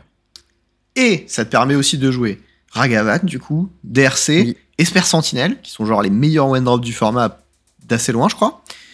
Ouais. Et en plus de ça, vu que tu vas péter les couilles à ton oppo, y compris ses landes, tu peux jouer 4 manatis dans le deck. Ça, c'est vraiment infâme. Et alors ça, ça me rend si heureux de voir cette carte. je te jure que... Est-ce que t'as vu le screen de Mango aujourd'hui ou pas? Il a Flaxcone un TFR à 5, j'ai vu euh, dans un de ses screens. Ah bah là, c'est pire que ça. Ah. Il a un screenshot où genre son oppo concède, alors que en gros dans le stack, son oppo il a 3 troncs land et un carne. Dans le stack, il y a un trigger Esper Sentinel qui pioche. Et lui, il a mis une petite mana dice en mode Ouh, je contre ton carne et je pioche. Un mana cryptique commande, let's go. Ça, quel plaisir. En plus, la mettre Et, euh, petit- c'est toujours un petit plaisir, hein, faut le savoir. Ouais, et la petite concession euh, avec euh, genre Menguchi euh, with the match, t'es en mode Oh, C'est solide. Très très beau ça. Voilà, le, le deck est très gras. Euh, le plan, c'est 20 landes, 4 bobbles, 20 spells à 1. Euh, non, je dis de la merde. 28 spells à 1 et euh, 8 Oh, le spells à deck, 2. quand, il, Et voilà. quand il prend Calice à 1, le deck, comment il doit imploser. il quoi. fait l'avion. Je pense, hein. Il a des Ouais, cartes de side, genre 4 euh, wear and Ah, tu tear. avoir des prismatiques, tu avoir des prismatic ending en vrai, non? Ah, il y a peut-être des prismatic ending. En fait, euh, je vois pas bien la liste, mais euh, parce que du coup, il a mis son, son screen pile au-dessus. Ouais, ouais, t'as 4 prismatic ending et t'as les boom bust aussi. Et voilà, ça, c'est les spells à 2 boom bust. Qui sont là pour défoncer du, euh, du land. Comment ça marche? Ça fait super longtemps que j'ai pas vu cette carte. Boom bust. À l'époque, c'était flashbacké avec Goblin Dark Dweller. C'est pour deux, tu pètes un land que tu contrôles et un land que tu ne contrôles pas. D'accord, et ça, si tu le fais sur un fetch et que tu fetch en réponse, eh ben, tu perds pas ton land. Tu savais ça? Oui. Eh mais ben, c'est je le, une des seules cartes qui marche comme ça d'ailleurs. Oui, il n'y en a pas beaucoup qui marchent comme ça. Parce que souvent, c'est des coups supplémentaires. Et là, c'est un, c'est un effet parmi de la résolution. Et d'ailleurs, il testait là, euh, Mengu, dans, dans son deck, la nouvelle carte euh, Experimental Synthesizer. Je sais pas si tu connais. Non. C'est le petit artefact rouge pour 1 qui fait un peu un light up the stage en deux parties. Genre, quand il arrive en jeu, il exile la carte dessus de ton deck, tu peux la jouer ci Et après, tu peux payer 2 et le sacrifier. Et le... Ah non, c'est quand il arrive en jeu ou qu'il quitte le jeu. Tu exiles la carte dessus de ton deck, tu peux la jouer cette ci Mhm. Et après, il a un effet, tu peux le sacrifier lui-même pour 3 et tu fais une 2-2. Ouais. Avec vigilance. Mais du coup, là, tu le sacrifies avec Crax Earth et tu refais de la value dessus. Donc, ça. euh, grave plaisir. En plus, ça marche, ça marche bien avec l'Urus. Genre, avec l'Urus, hop, tu le ramènes et tout, tu fais de la value. Genre, euh, Franchement, c'est grave mignon. Hein. Faut juste pas que ton oppo il est calicin, quoi. Parce que là, je... Bah, faut qu'il puisse le caster aussi. hein. Ah ouais, s'il a pas de land, il a pas de. Ouais. quoi. Ça, c'est problématique. C'est un deck saga aussi, on l'a pas dit, mais. euh, Bon, après, tu peux le Prismatic Ending et tu peux le Wear and Tear de side. Bon, il y a des outs, quoi. Mm. T'es pas non plus Oh. complètement mort. Et c'est un deck si avec 4 sagas, euh, je l'avais dit, je crois. Ou j'ai oublié Ouais, je sais plus, mais en vrai, euh, bah, c'est pas, ça a l'air fort quand même. Bah, saga, quoi. hein. Mais c'est cool que quand t'as plein de spell cheap et quand il te reste du mana que tu sais pas quoi en faire, tu dis bon, je vais faire des constructs. quoi. Je joue une saga. Je vais faire des constructs, c'est fort. Euh, bon voilà, ça c'était un des petits decks qu'on avait vu qui est, euh, qui est assez mignon. Il y en a un autre que, que j'ai vu et que, que Charles avait raté, que j'ai fait découvrir juste avant Ah l'épisode. Encore plus mignon, lui, pour le coup. Et alors là, c'est vraiment la mignonnerie ultime. hein. Il a appelé son de deck stall. euh, Grease Fang euh, Combo. Moi, je l'appelle Parélion Reanimator. Vous en faites ce que vous voulez. Le plan, c'est de mettre un Parélion au cimetière. Donc, c'est le, le truc de War of the Spark, je crois, euh, Parélion. Ouais, je crois. Qui est genre 5-5, vol, initiative. Qui dit que quand il attaque, tu ponds deux anges a First 4-4 Strike qui attaquent. Avec initiative, j'ai dit. C'est un, ouais, vol, first strike, vigilance. Voilà. C'est vigilance qui il a trois capables. Et, euh, et ton plan, du coup, il coûte 8 par contre. Bon, ça, c'est le gros downside. Donc, donc, du coup, ton plan, c'est de le mettre au cimetière. Ensuite, de jouer Grisfang à 3 mana en Orzhov. Qui dit au début de ton combat, tu peux réanimer un véhicule. Et, bah, du coup, au début de combat, et tu lui donnes haste. Donc, tu réanimes au début de combat Ouais. ton véhicule. Il a haste. Tu crew avec Grisfang parce que par rayon, c'est 4 le crew. Vu que la Grisfang, Yes. il est 4-3, c'est nickel. Et derrière, t'attaques pour 13 de patates. Et pan Et les tokens, et les, et les tokens, ils restent, hein, c'est pas les tokens de. C'est des de tokens qui restent. Geist, euh. Donc les tu 4 prends 4 de 13. vigilance. Et derrière, t'as 8 de patates dans les airs à gérer. Et du coup, les tokens, après, ils crient, ils croulent le parélion. Ah non, le parélion, il repart. Le Parélion, il remonte en main. Oui, parce que Ouais, Grisfang, il précise que euh, au début de ton étape de fin ou de, je sais plus, fin de combat peut-être, il dit qu'il remonte dans ta main. Il y a la carte qu'il a réanimée avec. Ouais. Voilà, voilà. Bon, c'est quand même. euh, c'est maxi costaud, quoi. Ah, c'est glouton. Et l'idée du, deck, du coup, c'est que c'est un deck Asmo. Ouais. euh, qui va essayer de le défausser ou de le foutre au grave, euh, Ouais. soit avec du coup bah, Cookbook, les trucs Token Blood, t'as les Goblin Engineer pour le, le tuteur direct de l'an. Ouais, parce que Engineer, il dit que c'est 3 au moins pour la ramener depuis le cimetière en jeu, mais pas pour la mettre au cimetière avec sa première capa. Ouais, l'effet en tombe, tu fais ce que tu veux avec. Oh, dans le sideboard, il y a un petit Sky Sovereign. Ouh, très mignon ça. Son explication, je l'ai eu du coup, c'est pour Mhm. euh, tuer Carn the Great Creator. Donc euh, je suis Ah, moyen convaincu parce que du coup, s'il arrive son Carn et qu'il fait plus 1, bah ça va marcher. Mais par contre, s'il arrive et qu'il fait moins 2, là, ça va vachement bien marcher. Il y a des Smuggler Copter aussi, ça c'est Ouais. vraiment sweet. C'est vrai que ça fait longtemps que j'avais pas vu des Smuggler Copter dans les decks Asmo alors que ça a l'air de marcher hyper bien. Ben écoute, euh, là il y est. Il y a aussi un petit. Alors il y a deux one-off, il y a un one-off Herald of Anguish et un one-off Salvage Titan. Alors, Salvage Titan, j'adore cette carte. Elle est incroyable cette carte. je- alors, je suis plus tout à fait sûr du texte, mais en gros, c'est une 6-4. Et je crois que tu Ouais. dois sacrifier 3 artefacts pour la renvoyer en jeu. Alors, tu, peux la- tu peux faire ça. Pour, euh, tu- en fait, tu peux euh, sacrifier trois artefacts pour la jouer, pour la jouer gratos. Ouais. Ou tu peux exiler trois artefacts de ton cimetière pour l'envoyer dans ta main. Ah oui, c'est ça. Voilà. J'étais presque. Est-ce que tu, tu, tu connaissais euh, le deck euh, Artificers Invention avec Salvage Titan ou pas? Non. Ah, tu connais pas? Oh, c'était un deck obscur mais maximum de Legacy. Ça se trouve, je connais, mais je connais pas le nom. Bah, il y a une, euh, il y a une vidéo euh, sur la chaîne de CG Live qui est absolument incroyable euh, sur un mec qui explique son deck. euh, et en fait, l'idée c'est que c'est un deck caillou avec plein de trucs. Le mec qui s'appelle Greg Hatch. Et genre, c'est un deck top en fait. Et tu, il, pose plein d'artos, il les sacrifie, il pioche des cartes. Et en gros, il fait les trucs pour que ces artos ils coûtent zéro. Il boubouille ta mort avec plein d'artos. Et à chaque fois, il exile trois d'artos et il remonte Salvage Titan en main. Et à un moment, il y a un moment incroyable où il t'explique que euh, avec trois artos, il peut faire un mana. Et du coup, à chaque étape de sa boucle, il gagne un tiers de mana. Putain, quel enfer. En vrai, c'est vraiment incroyable ce truc. Si vous avez l'occasion, cherchez euh, Deck Tech Artificers Intuition avec Greg Hatch. Il est, il est... Moi, j'ai dû l'écouter plein de fois avant de le comprendre, ce deck, mais c'est incroyable. Très drôle. Ok, voilà. Ouais, Euh, il a fait une vidéo YouTube, du coup, Aspiring Spite, que pour Channel Fireball. Oui. Donc, si vous voulez voir le deck en action, eh ben, faites donc. Est-ce qu'il fait un petit 5-0 là? Euh, je ne spoilerai pas. Ok, Tu, tu regarderas. Bonne réponse. Bonne réponse, j'avoue. Euh, un petit peu de Legacy, Charles? T'avais des petits trucs à nous raconter en Legacy, je crois? Ouais, alors Legacy, j'ai des news moyennement, moyennement impressionnantes et des news vraiment stylées. Euh, dans les news moyennement impressionnantes, mais qui, m'amusent bien, il y a eu un tournoi à Philadelphie euh, la semaine dernière, du coup, Mhm. euh, avec un, un tournoi Legacy, où il y avait, je sais pas, il y a 10K dollars de cash price, un truc comme ça. Et parmi les decks les plus mignons qu'il y a eu, il y a un deck mono black aggro Je qui est arrivé. Il a fait top 16, je crois. Et mec, la decklist, c'est euh, genre, euh, c'est quasiment que des carrés, tu sais. C'est Liliana of the Veil, Dark Confidant, Doty Voidwalker, Opposition Agent, Rotting Regisor. Ah, si tu pensais que tu verrais un jour Rotting Regisor en Legacy. 4 messes noires. Ouais, 4 Messoirs, bien entendu. 4 Team Tutura, 4 saisies. euh. et euh, je sais pas, t'as un, pacte, un pack Urza Saga avec des landes noires principalement, un peu utilitaires, et des trucs comme ça. C'est drôle. En vrai, c'est mignon. Et ça fait quoi ça, top pense- 8 Non, ça a fait genre top 16, je crois. J'aurais bien top 8, aimé. ça aurait, été vra- ça aurait été vraiment impressionnant, mais ça a fait top 16, je crois. Mais c'est quand même pas mal en vrai, hein, par rapport à quel point, quelle gueule il a le deck. C'est assez impressionnant. En vrai, 4 oppositions agents, il y a grave moyen que tu niques les gens en mode euh, petit mana, genre euh, fetch go. Le mec il dit ok fetch, tu dis Dark Ritual, opposition agent. Tiens, T'arrives, tu fais un petit natural order là. et tu Hmm, pleures. prends ton land. salut. Ton behemoth, bah il est plus dans ton deck, allez, bisous. Allez, salut. Je vais le prendre à la place. Non, par contre, il y a un nouveau truc aussi qui est apparu euh, récemment. Et ça, c'est vraiment stylé. Euh, c'est une variation sur le deck Doomsday en fait. Je sais pas si tu connais un peu Doomsday en Alors, oui, Non, en Legacy, pardon. et je sais c'est quoi la variation. Il l'appelle Doomsday Tempo. Ouais, il y a plein de noms différentes. Mais ouais, c'est dans le cas présent, Il y ça a va des être. euh, Murktide Regent. Exactement. En gros, l'idée, c'est que Doomsday, souvent, la, la- version classique de Doomsday, c'est un deck pur combo.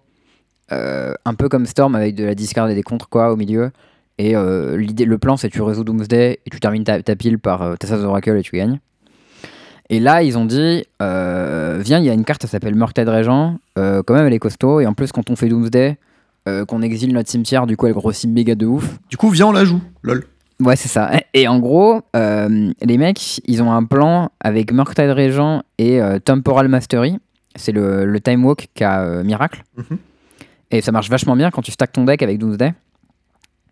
Et en gros, il y a des plans où, genre, si t'arrives à résoudre Doomsday et piocher le- la carte qui fait piocher, qui fait rejoindre un tour, quand t'as un Murktide Regent sur ce board, bah du coup, tu peux refaire une patate avec. Tu peux en remettre une deuxième qui time walk en dessous. Tu mets genre trois patates d'affilée. Ensuite, tu peux faire les trucs à base de Doomsday, je, reshuffle- je refais une pile. Parce qu'en fait, avec, à chaque fois que tu fais Doomsday, tu peux, euh, tu peux euh, euh, faire une pile de Doomsday où la cinquième carte c'est Doomsday. Et tu remets tes cartes dans ton deck en fait. Ok, mais Oui, du coup, tu, euh, tu laisses un tour forcément à ton oppo à chaque fois. Parce que si tu mets tes, tes Temporal Mastery on top, elle s'exile déjà la résolution. Ouais. Donc du coup, Bah, ça dépend euh, en fait. t'as plusieurs Ça problèmes. dépend Enfin, comment tu fais ça. Mais en gros, je- en fait, tu peux faire les trucs à base de, euh, par exemple, euh, je sais pas, si t'as deux mana, tu peux faire euh, Dark Ritual, Doomsday, euh, Cycler, je pioche. Ah non, ça marche pas parce que c'est la première carte. Faut que c'est la première carte que t'as joué. Ouais. Ouais, non, faut, que- faut que tu passes le tour probablement. ça a l'air technique. peux faire euh, des trucs Doomsday avec des contre-up et des machins comme ça. En tout cas, euh, il y a euh, Max Torsion, du coup, euh, qui est euh, Max Gilmore, qui est un, un créateur de contenu Legacy qui est assez actif. Euh, qui a fait euh, tout un primeur sur le deck pour expliquer ok c'est quoi les decklists, euh, pourquoi on joue telle ou telle carte, etc. Euh, c'est quoi tous les trucs qu'on qu'on peut faire de mignon Au début, on l'a joué en Grixis, maintenant on le joue en Blue-Black. euh, comment marche le deck, etc. Quels sont les plans que tu adoptes dans certains match-ups? Parce qu'en gros, le problème qu'avait Doomsday, c'était que c'était un deck qui était très rigide et qui était combo, qui avait qu'un seul plan et qui pouvait pas trop dévier. Ouais, très Et linéaire. genre, tout ça. euh, sa Murktide Regent, ça lui donne un axe complètement différent qui lui permet d'attaquer super bien dans certains match-ups. Et en plus, il a trouvé la carte qui était contre-intuitive, c'est le, le petit ermite. Malovellant tu sais, Ermite de- Ouais, Malovellant Ermite. En gros, c'est c'est, euh, c'est un 2-drop, tu peux payer un mana bleu pour, pour le sacrifier et faire mana leak.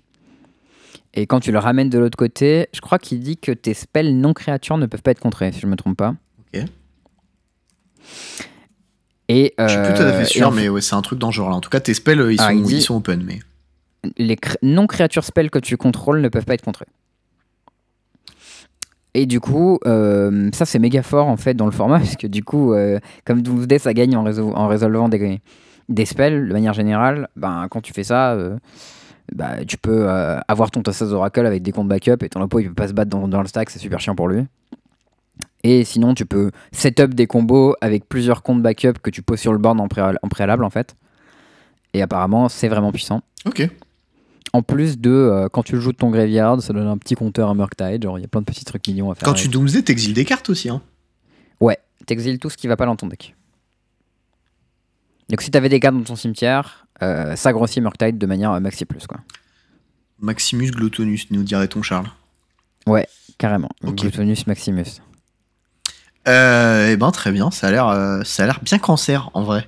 Bah, en vrai, moi, tu sais, j'ai, en fait, j'ai pas de Doomsday, mais j'ai la partie du euh, du deck qui est 4 Underground Sea. Ouais. Et il y avait une partie un peu chiante qu'il y avait avant, c'était Lionite Diamond, mais dans cette version-là, ça y est pas.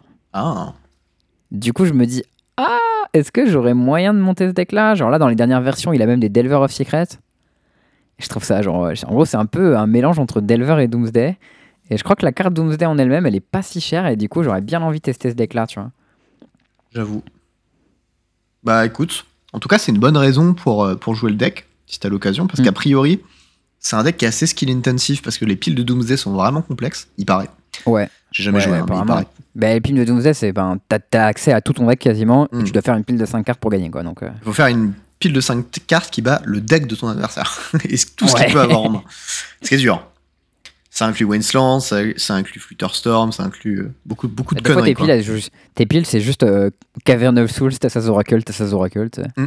Avec de, genre euh, saisie, saisie, Cavern of Souls, Tassas Oracle, Tassas Oracle, c'est les piles cancer. Et là, ton oppo, il pose un Delver et tu fais non Ouais. Anyways, euh, le deck suivant dont tu nous voulais nous parler. Ah, c'est pas un deck, c'est toi qui voulais nous parler de Rennes. Ah oui, excuse-moi, excuse-moi, bien sûr. Alors, j'ai appris qu'il y avait un petit tournoi à Rennes. Et euh, aujourd'hui, je l'ai redirigé d'ailleurs, ce monsieur, pour, euh, pour envoyer les informations à MTG Agenda. Bah oui, que- j'étais en train de te dire, j'ai pas vu sur MTG Agenda. Non, a priori, les informations qu'il a envoyées euh, sont incomplètes. Voilà, c'est pas Bah bien, il voilà. y a un formulaire, il faut bien le remplir. hein. Voilà. Sinon, c'est rejeté. Il déconne pas, Louis. Exactement. Euh, et Il en fait, raison, il disait qu'il y avait 10 proxys qui étaient autorisés dans les decks en Legacy. C'est trop, bien, en vrai. Voilà, moi, je trouvais ça cool. Euh, je trouve ça Mais Genre cool. 10 proxys, ça veut dire que tu peux faire ton deck pour quasi rien. Genre, je pense que le deck Elf avec 10 proxys, il coûte, euh, je sais pas, 4 50 cradles. balles, je pense. euh, 4 Cradle, 2 Bayou, et Ouais. après, je pense des saisies, des fetch, tu vois. Peut-être euh, genre Glimpse of Nature, c'est 10 balles, quoi, et après, c'est vraiment euh, des cartes, elles sont à 10 balles max, quoi. Et même Lands, en vrai. euh, Zolorus, 10 il vaut cher aussi, je crois, non? Ouais, Allo- Allosaurus, il vaut cher, ok, il vaut 100 vaut balles quoi? C'est 100 balles pièce, Allosaurus. hein. Je croyais que c'était 50 et déjà, je trouvais ça obscène, mais. Putain. Ah non, mais ça, Ah ça a monté après. Hmm.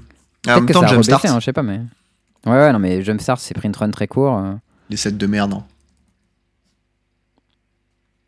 Ok. Mais, euh, Ah non, ça a rebaissé, dis donc. C'est baissé à 50. Ah, À l'époque, c'était 100. allez, Là, frigo pour toi, let's go. Attends pour moi. Non, mais voilà, euh, j'ai j'ai vu le truc, j'étais en mode ah bah c'est cool, bonne initiative. Bon, il se trouve que le tournoi c'est le dimanche de Douai, donc euh, j'y serai absolument pas. Ah ouais, pas hyper malin pour le timing pour le coup, mais. Hmm, Bah c'est à en quel fait, endroit? C'est à Vannes? euh, c'est à Rennes. Ok, bon, c'est pas tout à fait au même endroit quand même. Non, c'est non, pas non, euh, par rapport à Douai. Bah là je te dis, euh, on a regardé le trajet, euh, 7 heures de bagnole pour faire euh, Nantes-Douai, hein. donc euh, va falloir Ouais. être solide Nantes, sur les appuis. Bah Nantes, c'est plus loin que Rennes pour le coup. hein. Ouais, mais pas beaucoup, genre euh, ça doit être une heure de plus, tu vois, en trajet, enfin, grand max. Ouais, bon, ça quand même. donc Quand tu euh, regardes la carte, euh, c'est quand même rien à voir en termes de distance. Donc, euh, ok. Bah écoute, si vous êtes dans l'ouest euh, et que vous avez pas envie d'aller à Douai, vous pouvez aller faire du Legacy à Rennes. Et voilà. plaisir. Il y a peut-être Ali Kanto qui était en train de se chauffer parce qu'il peut pas faire doué parce que bah, il a un nouveau Mm. taf, il a pas jour de congé et ben les 7 heures de bagnole c'est compliqué à faire dans le week-end. Enfin les 14 du Ouais, coup. et le, et le train, c'est galère aussi. Le train c'est pareil hein, globalement. Et c'est ok, cher aussi. passer par Paris. En gros, fallait compter 100 balles aller, 100 balles retour. Et c'était euh, Ah 7 ouais. enfin quasiment 7 heures aller, quasiment 7 heures retour. J'ai fait bon bah, Ah ouais, la bagnole c'est très bien, écoute. Hein. Ouais, ok, voilà, moi j'ai pris mes billets de train aujourd'hui, c'était genre 40 balles aller-retour, quoi. Et c'était euh, une, une heure aller, une heure retour, un truc comme ça. Donc si vous êtes parisien, n'hésitez pas, quoi. En fait, le problème quand t'arrives euh, de, de l'Est, euh, de l'Ouest, Mm. putain, euh, c'est que euh, tu dois faire déjà euh, 2h30, 2h40 à peu près pour arriver à Paris. Ensuite, t'arrives à Montparnasse, il faut aller jusqu'à Gare du Nord, et ensuite à Gare du Nord, il faut prendre ton train et aller jusqu'à Douai. Tu vois. Ah, c'est chiant. Alors, déjà, c'est relou, et en plus de ça, bah, t'as une correspondance, donc tu payes 4 billets de train sur ton week-end, plus euh, ton petit ticket de métro, là. Et, euh, et en fait, bah, euh, les trains, ils sont. Enfin, c'est pas des, des correspondances. Il n'y a pas de correspondance, tu vois. Donc, euh, du coup, bah, tu dois ensuite caler ton billet suivant en fonction de ça. Et du coup, tu perds masse temps en faisant ta transition. Enfin, bon, bref, c'est galère, quoi. Et en Ouais. plus, tu dois passer à Gare du Nord, ouais. ça, pour le, pour le coup, moi j'utilise Trainline qui fait super bien les correspondances, je trouve. Ok. Ça, c'est un truc que je conseille. Moi, j'utilise ça depuis peut-être 10 ans, peut-être même plus. Avant, ça s'appelait Captain Train et tout. Et ça marche dans quasiment tous les pays d'Europe. Genre, tu dis, euh, je veux partir de gare A à gare B euh, à telle heure. C'est un peu Et un city mapper, mais. euh, Ouais, c'est ça. Mais il te prend les billets, le machin, le truc, il te dit voilà, il y a toutes les API, et toi à la fin, juste, t'as juste à payer, et c'est réglé. Donc, C'est euh, lourd. Il Ouais, prend une- un petit pourcentage quand même pour le taf ou même pas? Non, même pas, c'est le même, c'est le même prix que si tu prenais sur le site de la, de la SNCF et tout. Il doit s'amuser avec tes données alors. C'est possible, mais franchement, euh, vu le taf qu'ils font, euh, qui est quali, euh, moi je suis, euh, je suis ok. T'avais une petite decklist de vintage à nous partager, cher Charles. Bah oui, écoute, parce qu'en fait, on avait pas mal parlé pendant la spoiler seasons de notre ami Boseiju, Ouais. qui était et qui est toujours, je crois, la carte la plus chère du set. Et vous en faites pas, on va en reparler encore un peu après. Et on va en parler après. Euh, et euh, et il y a notre ami Doomwake, euh, pendant quand la carte est sortie, il a dit Let's go, on fait un challenge en vintage avec Boseiju dans notre deck, on en met 4, on met 4 flash bond et on est parti quoi. J'étais là en mode Ah ouais Ok, qu'est-ce que c'est que ça? Genre, vas-y, let's go. Et en gros, son deck, c'est Lands en vintage. Mm. Euh, où il joue, du coup, bah, 4 Bosseju. Donc, c'est, c'est, Bosseju, c'est ses removal, en fait. Euh, et euh, ses autres cartes, c'est genre, euh, il a plein de Wasteland, des Ghost Quarter de- et une Strip Mine. C'est, euh, il pète tes landes, quoi. Fast Bond. C'est ça. Fast Bond, c'est je, fais, je pose plein de landes, qui marche très bien avec Glacial Chasm, parce qu'en fait, quand tu as Glacial Gas sur table, Fast Bond, ça te met plus de points. Donc là, tu peux partir en sucette, mais version maximum. Quoi. Ah, j'avais jamais pensé à ça. Ouais, lourd. Moi, j'avais pas pensé non plus. Quand je l'ai vu faire, j'étais en mode oulala, oulala, mais c'est vachement fort ce que tu fais. Et du coup, son moteur de card advantage, c'est euh, Ramunap Excavator, Valakut Exploration et Laelia. Et ça fait du C1, putain. Ouais, c'est- bah, quand t'as Fast Bond plus Valakut Exploration, ça part en sucette, mais vraiment version maximum, quoi. Euh, j'ai regardé un peu le quand il faisait son. Ah, mais j'avais pas vu, il y a trois bazars of Baghdad aussi. Ah Ouais, ouais, il y a les Bazaars of Baghdad parce que du coup, t'as des Life from the Loam et des Ramunap Excavator. Non, t'as pas de Life from the Loam, t'as juste Ramunap Excavator. Il joue Yavi coup, Maya bah- aussi. Ah ouais, comme ça ton Hmm. bazar il fait du mana, putain, incroyable. Yes. Non, alors, c'est- il y a même un Field of the Dead, mec, il y a un plan. Ouais, crop rotation, Field of the Dead et tout. Donc, euh, et alors, bien sûr, il y a un Bojuka Bog parce qu'il y a 1000 decks cimetières en vintage. le, le Ah, mille. 4 Wasteland, 4 Ghost Quarter, une Strip Mine, c'est vraiment l'insulte au mana base de Vintage, quoi. Ah, c'est. T'as des landes, t'en as plus. Incroyable. Et euh, voilà. En tout cas, euh, voilà, j'ai regardé euh, le stream de son challenge en vintage. C'était assez marrant. Bon, son sideboard, c'est c'est vraiment le sideboard de vintage. quoi. Il y a 4 Force of Vigor, 4 Leyline of the Void, genre des Collector Roof, des Mind Break Trap. Il y a- ça, c'est vraiment genre en vintage. Les gens font des trucs pétés avec le cimetière ou les artos, quoi, et on les hate. Mais voilà, c'était c'était assez marrant euh, sur les games que j'ai regardé. Est-ce que c'était bien? Euh... Oui, c'était plutôt pas mal. Il était à 3-0, je crois, au, au bout de la troisième ronde, un truc comme ça. Mais, euh, mais du coup, désolé, je suis en train de rigoler parce qu'il y a une fille qui est en train de donner à manger pour la deuxième fois au chien dans la soirée, donc essayé de l'arrêter. Euh, mais C'est pour le bien du euh, podcast, ne vous en faites pas. voilà, c'est ça. Mais Le chien euh, du coup, le chien est très déçu parce qu'il a, il a eu, euh, il a vu qu'on allait lui donner à manger pour la deuxième fois. Il était super content et au final, euh, il a été arrêté avant quoi. Si jamais vous voulez voir euh, la tête que Charles a fait en, en essayant d'in- d'interrompre Safia, il faut venir sur le stream. voilà. Ça fait partie Ouais, des détails que vous n'aurez pas dans le podcast à cause du format. Malheureux. Euh, ça jouait pas Vernon 6, mais du coup, euh, bon, je vous spoil pas le résultat, mais le résultat est plutôt bien. Ok. Donc c'était euh, tout à fait positif. Il a fait un score plutôt bien. Il y a moyen qu'il ait complètement créé un nouvel. Enfin, Non, Fastbond, ça existait Ça- déjà. ça existait déjà, mais ça faisait, long, ça faisait longtemps. C'était plutôt des decks Fastbond combo avec Cursor of Crufix qui jouait tout leur deck, tu vois. Ouais, et euh, il y avait aussi euh, Marche. euh, merde, le, le 2020 là, comment ça s'appelle? Dark Depths. Euh, Dark Depths, ouais. Là, il n'y a pas de Dark Depths. hein. Ouais. Là, c'est juste un deck contrôle, en fait, qui tue à Valakut Exploration. Mm. Ou à la- noter aussi que Bosseju, ça pète les landes non base et euh, les mox. hein, donc, euh, Ouais, ça, Ça- pète ça casse, quoi. quasiment, ça pète quasiment tout en vintage. hein. Ça pète les Holo One, si les gens ils t'attaquent. Mm. Euh, je sais pas s'il y a des Ogak. Je pense pas que les gens ils jouent des Ogak, mais Bon, ça pète bazar, hein, ceci dit. Donc, ouais, ça pète bazar, euh, ce qui est plutôt cool. Et en plus, même avec Laelia, tu peux avoir le discount pour que ça coûte que 1. C'est le petit plaisir, parce que Mm. Laelia c'est légendaire. voilà. Et euh, si t'as un, un tabernacle, je sais même pas si c'est légendaire. Je crois que c'est légendaire tabernacle. Ouais, mais alors, euh, le channel, il prend en compte. Enfin, la capacité de channel, il prend en compte que les créatures légendaires. Sérieux? Ouais. Oh, choqué, déçu. C'était légendaire pour le coup tabernacle. Bon bah. Voilà. Euh, du coup, euh, dès qu'elle a bien sweet, j'ai bien envie de regarder le replay en entier quand j'aurai le temps parce que les quelques games que j'ai vus, c'était. Franchement, quand tu le voyais ouvrir sa main de départ, tu te disais, wow, son deck est nul à chier, qu'est-ce qu'il fait, tu vois? Puis trois tours plus après, tard, ton oppo faisait rien parce qu'il pouvait rien ça. faire et t'étais en mode Ah ouais, en fait, c'est pas mal. Son oppo avait plus de land, il avait genre des bêtes sur table, mais lui il avait un glacial cast qui faisait qu'il était pas mort, et après il faisait Oh, va la cut exploration, t'as perdu. En mode, Ah, d'accord. Stylé, Euh, ok. ouais. Euh, alors, moi j'ai un petit, euh, un petit truc à vous partager parce que ben il est l'heure euh, l'heure du point plein. C'est le point plein. Alors, moi, il y a un petit deck dont j'ai parlé la semaine dernière que j'avais Oui. envie de jouer, Oui. qui se trouvait être un petit Green White Descent Taxis avec 4 bossés de jus. C'est vrai. Qu'est-ce parlé de ce que deck.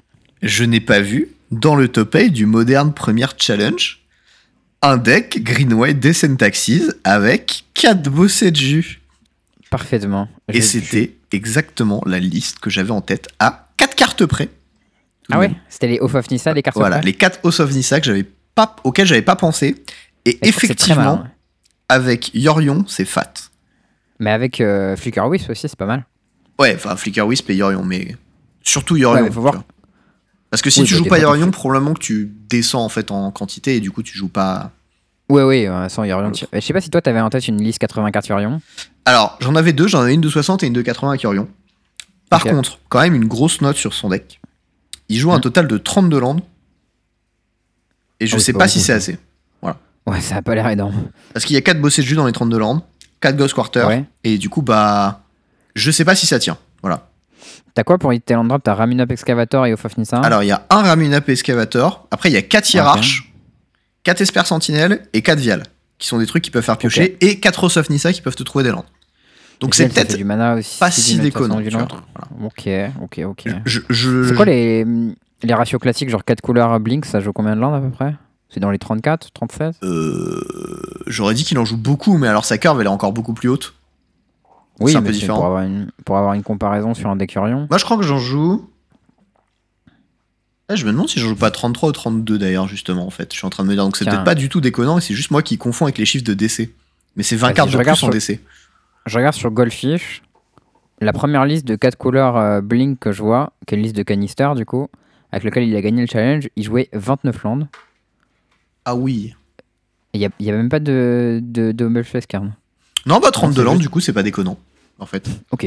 Non, c'est juste que j'avais les 38 landes, genre le strict minimum, tu vois, en DC sur 100 cartes. Mais en fait, on est sur 80, t'en enlèves 20. Ça fait genre 6 landes de moins pour 14 cartes. Enfin, tu vois, genre, c'est pas. C'est le ratio. est 32 bon. landes, ça fait 40%. Donc c'est l'équivalent de 25 sur 60, je dirais Ah, c'est Ouais, presque c'est 24. beaucoup, en fait, même d'ailleurs. Non, c'est 24 sur 60, c'est quand même 24 landes. Ok, 24 avec des petlands, c'est fine. Plus Ok, euh, ouais. et tout. Bon, bref, voilà. Euh, j'ai vu la decklist et j'ai fait. Bah voilà, le mec était dans ma tête. Ou alors c'est un Français qui a écouté le podcast et qui a fait le truc derrière, et ça je kifferais. Donc si jamais euh. Parit, tu es français et tu écoutes ce podcast, fais-nous un big up sur Twitter, s'il te plaît, mec. Ça me ferait trop plaisir. Et sinon, je parle au vent, mais c'est pas grave. Donc voilà, euh, la decklist, je vous en parle un peu. 3 Archons en Vemeria, 4 Esper Sentinel, 4 Flicker Wisp, 4 Léonen Arbiter, 4 Noble Hiérarches, 1 Ramunap Excavator. Je ne sais pas pourquoi, mais why not? Euh, Bah, comme ça, tu rejoues tes. Non, mais le one-off, tu sais, dans un deck comme ça, c'est un peu genre. euh, voilà. Oui, il y avait un slot à la fin, il sait pas comment. Ouais, ça, ça ressemble un peu à ça, tu vois. Euh, casque avec l'évaporation, 4 Solitude, 4 Stoneforge Mystique, 4 Talia, Guardian of Traben. En artefact, on a Aethervial, Batterskull, Caldra Complete, Maul of the Skyclave, et je suis toujours pas hyper fan. Euh, la Sword of Fire and Ice, et il joue aussi Lion Sash. Donc, dans son deck, Qui a l'air costaud, euh, Lion Sage. il y a 5, enfin 4 équipements plus Lion Sash qui est un pseudo-équipement. Donc ça fait beaucoup. Ouais, Je suis pas fan. y a Moi- Batterskull et Caldra Complete. Alors moi ce que je jouais c'était Batterskull, Caldra Complete et euh, euh, Sword. Mm. Je jouais pas Maul et je jouais pas Lion. Lion je l'aurais rajouté en plus des autres équipements parce qu'il a un côté un peu flexible. J'aime bien Lion, ouais. Ouais. Le fait d'avoir euh, de la Gravate euh, main deck tutorisable, c'est quand même plutôt cool. Grave. que le floor de la carte est assez haut. Euh, Et, tu peux l'activer en instant et tout. Donc... Sinon il y a 4 enchantes. House of Nissa du coup. Euh, 30, Ouais. Ah non, 31 Faut que ça landes, du- pardon, j'ai dit une bêtise parce que Lion Sash, il est compté dans Other et il y a 5 landes dans Other. Ok, Donc ouais. 31 Et du coup, Off of, Off of Nista, il touche tout le deck sauf les artefacts. Alors, sauf 8 cartes du coup, parce que Lion Sash, il touche vu que c'est une créature. Ah, exact. Ok, ouais. Donc c'est ça, ça mise jamais quoi. C'est pondeur quasiment. Ça mise pas trop, quoi. et c'est une pondeur que tu peux blink, ce qui est assez relevant quand même. hein. Ouais, c'est puissant. Hein. Ouais. Pondeur image. T'as joué pondeur image les machins? Je sais pas ce que c'est. Bah, c'est un mage qui fait pondeur. Ah, le truc à 5 là, 3-4 là? Ouais. Ouais, ah, c'était cher aussi hein, quand même. Ah, mais c'était glouton. Ouais, ça, se- ça se bounçait sur les ninjutsu et tout, c'était marrant. Euh, La base de mana, c'est euh, hybride blanc-vert avec 4 Ghost Quarter, 5 plaines, et euh, il y a un Cave of the For- Frost Dragon, je pense que c'est de la merde. Euh, 4 il est Boseju pas, et il un est pas meilleur le vert en fait? Euh, bah, en fait, le vert, il est peut-être un peu compliqué à activer, peut-être. Mais euh, en fait, au-delà de ça, t'as. Enfin, en fait, je, je pense que c'est pas très bien tout court. Mais Pourquoi compliqué à activer Écoute, euh, X vert le vert activer c'est pas vert vert X, c'est juste Non, X. c'est juste vert X. Ok, bah en fait ça va du coup. Bah je sais pas, après il joue que 5 plaines de base et il n'y a pas de, de forêt de base, donc du coup il y a un peu ce côté où voilà. Je pense que genre typiquement euh, Cave euh, du of the Frog, Frost Dragon, je l'aurais juste euh, cut pour une forêt et avoir un basique à fetcher. Tu sais, il y a toujours ce cas en fait où tu veux de, toi te Ghost Quarter un land euh, parce que t'es dans la sauce et t'as besoin de ton coloré Ouais. et, et tu peux pas le trouver dessus et ça me ferait un peu chier. Euh, Il y a de Ghost Quarter en land et là tu te rends compte que t'as l'honneur arbiter et tu t'es juste wasteland tout non, seul. tu, non, tu fais un peu gaffe quand même, t'es pas un, pas un animal. Euh, ce qui est assez drôle, c'est qu'il y a deux Eganjo Castle, un de chaque. Il y a celui qui prévient les deux dégâts sur les créatures légendaires et celui euh, bah, Seat of the Empire qui a Channel. Du coup, ça fait que t'as 5 Qu'est-ce que t'as landes comme- qui ont Channel dans ton deck. Qu'est-ce qui- qu'est-ce que t'as comme truc légendaire à protéger? T'as Talia, c'est tout, non? Euh, t'as juste Talia, ouais. Non, Yorion aussi, légendaire, je crois. Ouais, C'est un compagnon, il doit être légendaire. Archon Ave Maria, c'est pas légendaire. Hein Non. Non, mais moi je le jouais aussi dans Mono White et c'était fine. Il y a toujours ce mec Bah, qui oublie et qui te fait une onolie sur ta Talia, tu fais bah je préviens d'eux. Et il fait euh. Genre ça arrive, tu vois. Et euh, Ouais, ok. Bon voilà. moi, je jouais en DC, je jouais en DC et c'était, ça servait à rien en fait. Du coup, je l'ai enlevé. Écoute, moi, les gens le lu. Il faisait jamais des blasts sur Ojutai, quoi. Donc euh, ça marchait pas. c'est un autre- une autre problématique. ça. du coup, je me suis dit, bah, je vais me mettre des, des plaines, quoi, à la place, c'est mieux. enfin bon, voilà, tout ça pour dire que euh, mon, mon deck, euh, mon idée a été euh, mise en pratique. Et bah, ce qui est bien, c'est que ça m'évite à me péter la tête pour avoir à réfléchir à builder le truc parce que je trouve ça liste pas mal. Donc je vais sûrement en vrai, la builder. Elle est pas très compliquée, sa liste. hein. Il a mis Non. tout en x4. Elle, elle est vraiment très proche de ce que j'aurais fait, mais j'aurais pas eu les Castrophes of Nissa, tu vois. Je pense que je les aurais Ouais. ratés. Et je suis content qu'il les ait trouvés pour ouais. moi parce que je pense que c'est une bonne chose. Donc euh, je vais jouer Il y a, ça. pas un- y a pas moyen, y a pas moyen de sneak in un petit Planeswalker là-dedans? Pourquoi faire? Pour payer la taxe de Talia Je sais pas. J'aime bien les Planeswalkers. c'est fort, les Planeswalkers. Ouais, je pense c'est pas Tu très poses bien. la question toujours quand tu peux en jouer un. Est-ce que t'en aurais un qui serait fort? Si le meilleur que t'auras, c'est Gideon, c'est probablement pas assez bien, mais Bon, tu peux trouver un autre truc. le euh. petit one-off Gideon en side, je suis pas con, tu vois. Mais Ouais, euh, dans, ouais. dans les trucs intéressants, tu vois, que. que Bah, ça prend solitude maintenant quand c'est activé, donc c'est un peu relou. euh, dans les trucs intéressants que moi j'aurais. euh, je, je jouerais en plus de quantité, il a pas mal de one-off dans son side. C'est genre Collector Ouf, je pense que j'en jouerai un peu plus. Notamment Ouais. parce que dans tes équipements, t'as Batterskull et Caldra Complete qui se gèrent un peu tout seul. Euh, Ok. Et que du coup, ben, c'est pas trop, pas T'as trop même Maul of the Skyclave, il s'équipe tout seul aussi. Ouais, mais alors, euh, Maul, euh, moi je vais la calter, je pense. Parce que avoir T'aimes pas la autant d'équipements dans le deck, euh, c'est pas, c'est pas, c'est pas un délire, je trouve. Et Maul, ça cogne fort, hein. Bah, pff, c'est plus de plus de. Le problème, c'est qu'après, ça coûte 4 à équiper pour plus de plus de vol. Oh. Tu sais, c'est genre. C'est quoi le. Ouais, non, c'est vrai. C'est quoi le reconfigure euh, vert du cycle d'erreur là? Parce que le bleu c'est Reality Chip, le pas, blanc mec. c'est Lion Sash. Très bonne Je question. Faudra regarder. Reconfigure. Euh, voilà, enfin, il y, y a pas mal de trucs un peu intéressants. Il y a des Night of Autumn que t'as le droit de jouer. Il y a euh, Gadoctic, j'adore comme carte, qui est un peu cute quand même, faut le dire, mais j'adore.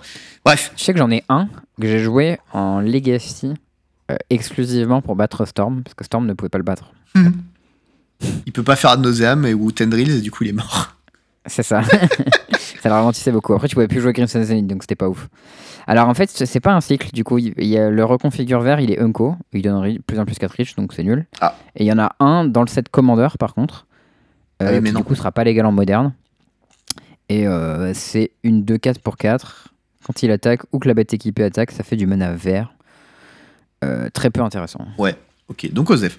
Bon, Ouais. en- dans tous les cas, il y a un petit peu de, de cartes à swap dans son deck, etc. Des, des choix de side avec lesquels je suis pas hyper d'accord, que je changerais des trucs et tout. Mais n'empêche que j'ai une très bonne base pour commencer ça. Et j'ai aussi trouvé euh, une, âme, euh, une âme charitable qui me prêtera 4 quatre Boseju ou Unders pour euh, le tournoi de Douai Ah ouais. et euh, Danger Bizarre. a priori. Donc euh, big up à toi, euh, Sylvain, merci. Ça fait, ça fait zizir, frère. Et si tu gagnes, tu les achètes du coup Bon, si je gagne, j'aurai un, un play, je sais pas combien de putain de bilan, enfin de fetchland à, à vendre, donc voilà, On va voilà. bien se payer 4 petits Bossejo. En vrai, pour le coup, Bossejo, il va, va falloir savoir à quel moment ça va baisser parce que. Et à quel moment ça faudra acheter parce que c'est sûr qu'au bout d'un moment ça va faire que monter quoi. Donc, Pour, euh, pour une rare, il est à quoi? Il est à 30 balles là? Je sais pas, c'était à 35 avant, mais là Ah ça bah. a dû baisser avec les AP et tout. Bah, je suis pas sûr. Ouais, là c'est 25. C'est 25. Bon, ça devrait baisser encore un peu, il y a des ouvertures qui arrivent et tout, mais je pense que ça va ouais, être une rare à 15-20 balles, tu vois, un truc comme ça. Je pense aussi. hein. Mais euh, Parce que là, 25 balles pour une rare, c'est quand même absurde. Genre, même Teferi Tamraveler, c'était moins cher que ça. après, euh, que ça un- sera moins joué je que, que un Teferi. Enfin, que plus joué que Teferi, je pense. hein. Teferi, quand c'est sorti, c'était très joué. Hein. Ouais, ouais, mais que je pense que lui, en définitive, sera joué dans plus de formats que ça. Ouais, mais parce que c'est plus gratuit un club Bah en ouais. fait. Mais Teferi Tamraveler, c'était quand même joué en. bah, C'est joué en tous les formats. Hein, Ouais, mais c'est pas une question de puissance. C'est une question de, de à quel point tu vas, tu vas la jouer la carte en fait. Et ça, c'est un Ouais, x4 bah. dans plein de decks. C'est ça, alors que Teferi, c'est des fois 1 ou des fois 2 dans les ouais. vintage. Et avec Legacy, t'as des petits fois 1 fois 2. Ok, ok. Donc voilà, ça c'était la première chose du, du petit point plein. Et il y a une deuxième oui. chose, un truc euh, où j'ai eu vraiment une révélation en lisant une carte qui était. euh, où j'étais en train de me dire, comment je vais faire pour gagner contre ça? En Duel Commander C'était euh, Patoon. Euh, Ah oui. Et qui est euh, Light Pose, qui est euh, une créature de deux légendaires qui dit qu'à chaque fois que tu castes un enchantement, tu peux aller chercher dans ton. non, à chaque fois que tu caches un enchantement aura, je crois d'ailleurs. C'est peut-être pas précisé, je sais aura- plus. À chaque fois qu'une aura arrive sur le champ de bataille sous ton contrôle. Très bien. Si tu l'as si tu l'as casté seulement.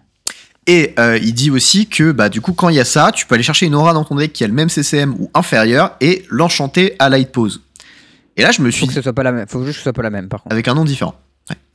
Et, euh, et là, je me suis dit, j'ai fait, mais attends, euh, il y avait un petit problème dans mon deck pionnier Sramora, c'est que je manquais un peu de, de drop un peu vénère. Mais du coup, je viens d'en gagner 4. j'ai fait, Ouais, ça a l'air costaud là. ouais. bah ça a l'air bien en fait, on va faire ça. Et, euh, et Charles m'a dit qu'a priori il a- spoté des petites conversations Twitter qui en parlaient en disant qu'a priori Ouais. c'était busted et, euh, et que j'ai malheureusement raté. J'ai pas vu, j'ai pas compris si c'était en pionnière ou en historique. Et mais Probablement en tout les cas, deux. dans les deux, dans les deux formats, ça a l'air vraiment costaud parce que bah tu peux aller chercher Chaos Ghost Form, du coup tu le protèges et ensuite tu peux repartir en jouant un peu n'importe quoi. Donc je pense que ça devait être en pionnière parce qu'il y avait euh, l'enchant qui fait All That Glitter là pour un Ethereal Armor. Le truc de Return to Ravnica qui est très très fat dans le deck Alors ça, quand tu peux les tutors, à chaque, enchant que tu, chaque enchant que tu joues, il va chercher une Ethereal Armor, ça patate, mais maxi plus quoi. Là on n'est pas là pour la value, on est là pour bouillave. Et tu il y a même des trucs mignons que tu peux faire avec, c'est si tu mets une aura sur une bête adverse, genre un pacifisme ou un mystic subdual, n'importe quoi, ben tu peux quand même tutor un truc euh, et le mettre sur light pose. C'est le moment d'aller dig sur euh, les nurchis du PMU. Euh, si vous comprenez Bah, en- pas la ref, abonnez-vous au compte. En vrai, en fait, il y a déjà, euh, il y avait des formes de deadweight et des Myers Grasp qui étaient jouées en histo. Ouais. Euh, dans le deck, donc du coup ça ça marche avec light pose aussi. Mhm. et c'est super cool si bah, genre imagine tu joues contre aggro tu fais tour 2 light pose tour 3 euh, meilleur grâce sur ta bête je vais chercher deadweight que je mets sur ton autre bête. Ah non ça marche pas. Elle peut aller que sur light pose ouais ok dommage. Ça aurait été méga, méga fort. Mais bon tu peux chercher euh, quand même des trucs euh, un truc qui pump ma bête en même temps que je tue ta bête c'est quand même fort.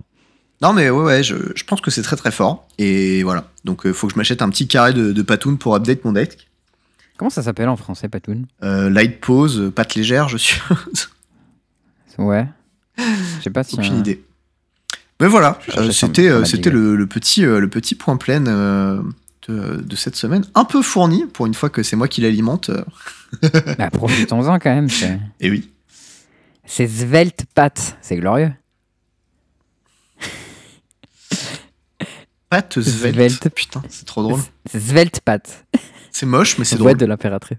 Ouais, voilà, c'est ça. C'est moche, mais c'est drôle. C'est un peu comme Turlupin. Euh, donc voilà, bah ça c'était un peu ce qu'on avait euh, pour le contenu euh, Magic de cette semaine. Yes. J'espère que vous avez apprécié ce petit moment. On a une petite outro euh, Magic Related euh, pour commencer euh, de la part de Charles, que, que j'ai lu et qui est assez gaulerie quand même.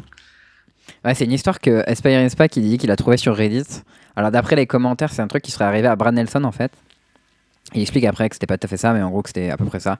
Et il dit qu'en fait, en gros, l'idée, c'est que, euh, en gros, les, les tournois, ils sont faits en, en ronde suisse, etc., avec un cut du top 8, où le 1, il joue contre le 8, le 2 joue contre le 7, etc. Et en gros, euh, ça se passe dans la dernière ronde, où les deux joueurs, ils sont garantis de faire top 8. Et euh, du coup, ils jouent pour le placement, et ils apprennent qu'il y a un autre joueur qui a fait le 8ème. Et apparemment, cet autre joueur, c'est Kaibu 2. Et du coup, ils n'ont pas envie de gagner, puis ils disent putain, celui qui gagne, il arrive premier au standing et il joue contre Kaibu 2. Et Kaibu 2, il a la réputation, il, il perd jamais en top 8, quoi. Du coup, ce qui se passe, c'est qu'il il concède en même temps. Et alors là, il y a un judge call qui dit bah, comment on fait? Parce que les deux joueurs peuvent pas concéder en même temps. Il voulait pas Parce se bouffer le mauvais pas- match-up, quoi. Voilà, Ah, ne ça voulait dépend. pas jouer contre Kaibu 2, quoi. Et du coup, euh, A priori, apparemment, le en plus du fait que c'était Kaibu 2, il jouait un deck qui les défonçait tous les deux. Ouais, ok. En plus, c'est pas de bol, quoi. Ouais. En plus d'être Kaibu 2, t'as pas envie de le bouffer dans un mauvais match-up, quoi. Et apparemment, du coup, euh, donc l'histoire raconte que euh, euh, ils ont appelé le judge et que le judge aurait roulé que le gagnant du match gagne le droit de concéder et donc de perdre la partie. Ça, c'est insane. Et, et, et après, bon, l'histoire est un peu fact-checkée du coup dans les commentaires par Brad Nelson qui raconte que euh, c'est pas tout à fait ça que le ruling a donné en vrai. Le vrai ruling, c'est que le judge a dit qu'ils pouvaient tous les deux perdre. Et du coup, à ce moment-là, ben, en fonction de leur départage, il y en a un des deux qui jouerait pas contre Kai et l'autre qui jouerait contre Kai. Euh, et, euh, et du coup, comme c'était nul pour eux, ils ont fini par faire draw. Et au final, au final, Brad Nelson, il a gagné contre Kai le lendemain. Donc, c'était, ça s'est bien terminé comme histoire. C'est trop drôle. Et je trouvais ça assez marrant. ouais. N'empêche, Euh, le judge, il a, petit- il a dit, Ouais. il a dit, enfin, du coup, l'histoire est, en partie fausse parce que le judge a dit qu'ils pouvaient tous prendre une défaite. Ouais, ça, je crois que c'est vrai. Hein. Non, mais ça, c'est Brad qui corrige dans, dans le commentaire et qui dit qu'en en gros, Mm. le judge a dit, vous pouvez tous les deux perdre, mais en fait, ça leur allait pas aux joueurs de perdre. Et du coup, ils ont fait Ah, draw qu'en au final. C'était trop drôle quand même. ça, si, si les deux perdent au final, il y en a quand même un des deux qui joue contre l'autre. Ouais. Et donc à faire autant faire draw du coup, parce que si jamais tu gagnes, t'as le. Non, non, c'était un bracket. En fait, euh, en gros, euh, Ka- euh, Brad allait se retrouver contre Kai si jamais les deux perdaient. Oui. Et son oppo, il se retrouvait du côté opposé du bracket et son oppo voulait pas être de l'autre côté du bracket. Ah, ok, d'accord, c'est ça que j'avais pas compris. Et, et du coup, bah, ils sont mutuellement décidé de faire draw. Plutôt galerie quand même, comme correction c'est vrai que j'avais jamais, vu cette situation, c'est assez rigolo comme, comme histoire. Ultra galerie. Allez, ça prend un like. Euh, un, un autre truc dont je veux parler, c'est un truc qu'on a, qu'on a pas mal discuté sur Discord et, et qui a été mis en place par Ronnie sur le Discord des Cats, c'est le Two Cards Battle. Est-ce que tu sais ce que c'est? Ouais, j'ai regardé vite fait. Euh, bon, je vais te l'ai laisser en parler. En gros, le concept, c'est une forme de puzzle où euh, l'idée, c'est que au début, quelqu'un propose une combinaison de deux cartes euh, qui gagne la partie. Donc, euh, par exemple, euh, Pestermite plus Splinter Twin. Et toi, tu dois du coup euh, trouver une combinaison de deux cartes qui bat ces cartes. L'idée, c'est qu'en fait, tu pas de cartes dans ton deck, tu as juste ces deux cartes-là. Tu pioches pas, tu perds pas la partie pour deck vide. Et, chaque tour, tu peux, à chaque fois que tu pourrais poser un land, tu peux le prendre depuis un, stack imaginaire en dehors de la partie et hop, tu conjures tes lands sur le, sur le board, quoi. Et euh, bah, du coup, tu peux curver tes cartes dans l'ordre normal. Ouais. Et euh, du coup, bah, par exemple, euh, voilà, imagine mon stack Pestermite plus Splinter Twin. Bon, il fait tour 3 euh, land Pestermite, tour 4 Splinter Twin et je te tue. Et du coup, tu peux imaginer un, un stack qui bat ça. Donc, ça peut être par exemple Memnit plus Terreur. Bah, c'est juste, tu joues ton Memnit et quand le mec il joue sa Pestermite, tu la baises. Et du coup, tu gagnes. Et ensuite, l'idée, c'est qu'au fur et à mesure que tu fais ça, euh, tu dois à chaque fois euh, trouver un stack de deux cartes, du coup, qui bat les cinq stacks précédents. Euh, qui les bat tous euh, sur le play et sur le draw. Et après, au bout d'un moment, ça, ça commence à partir complètement en couille, puisque bah. Euh, Il y a des gens qui ont des discards, il y a des gens qui ont des removals, des fois il y a des stacks qui sont combos, il y a des stacks qui sont aggro, genre des fois tu as des stacks où les gens ils jouent des euh, White Sun Zenith qui reshuffle dans leur deck, qui repiochent tous les tours, et ils font plein de tokens avec, et du coup il faut pouvoir gérer des boards comme ça.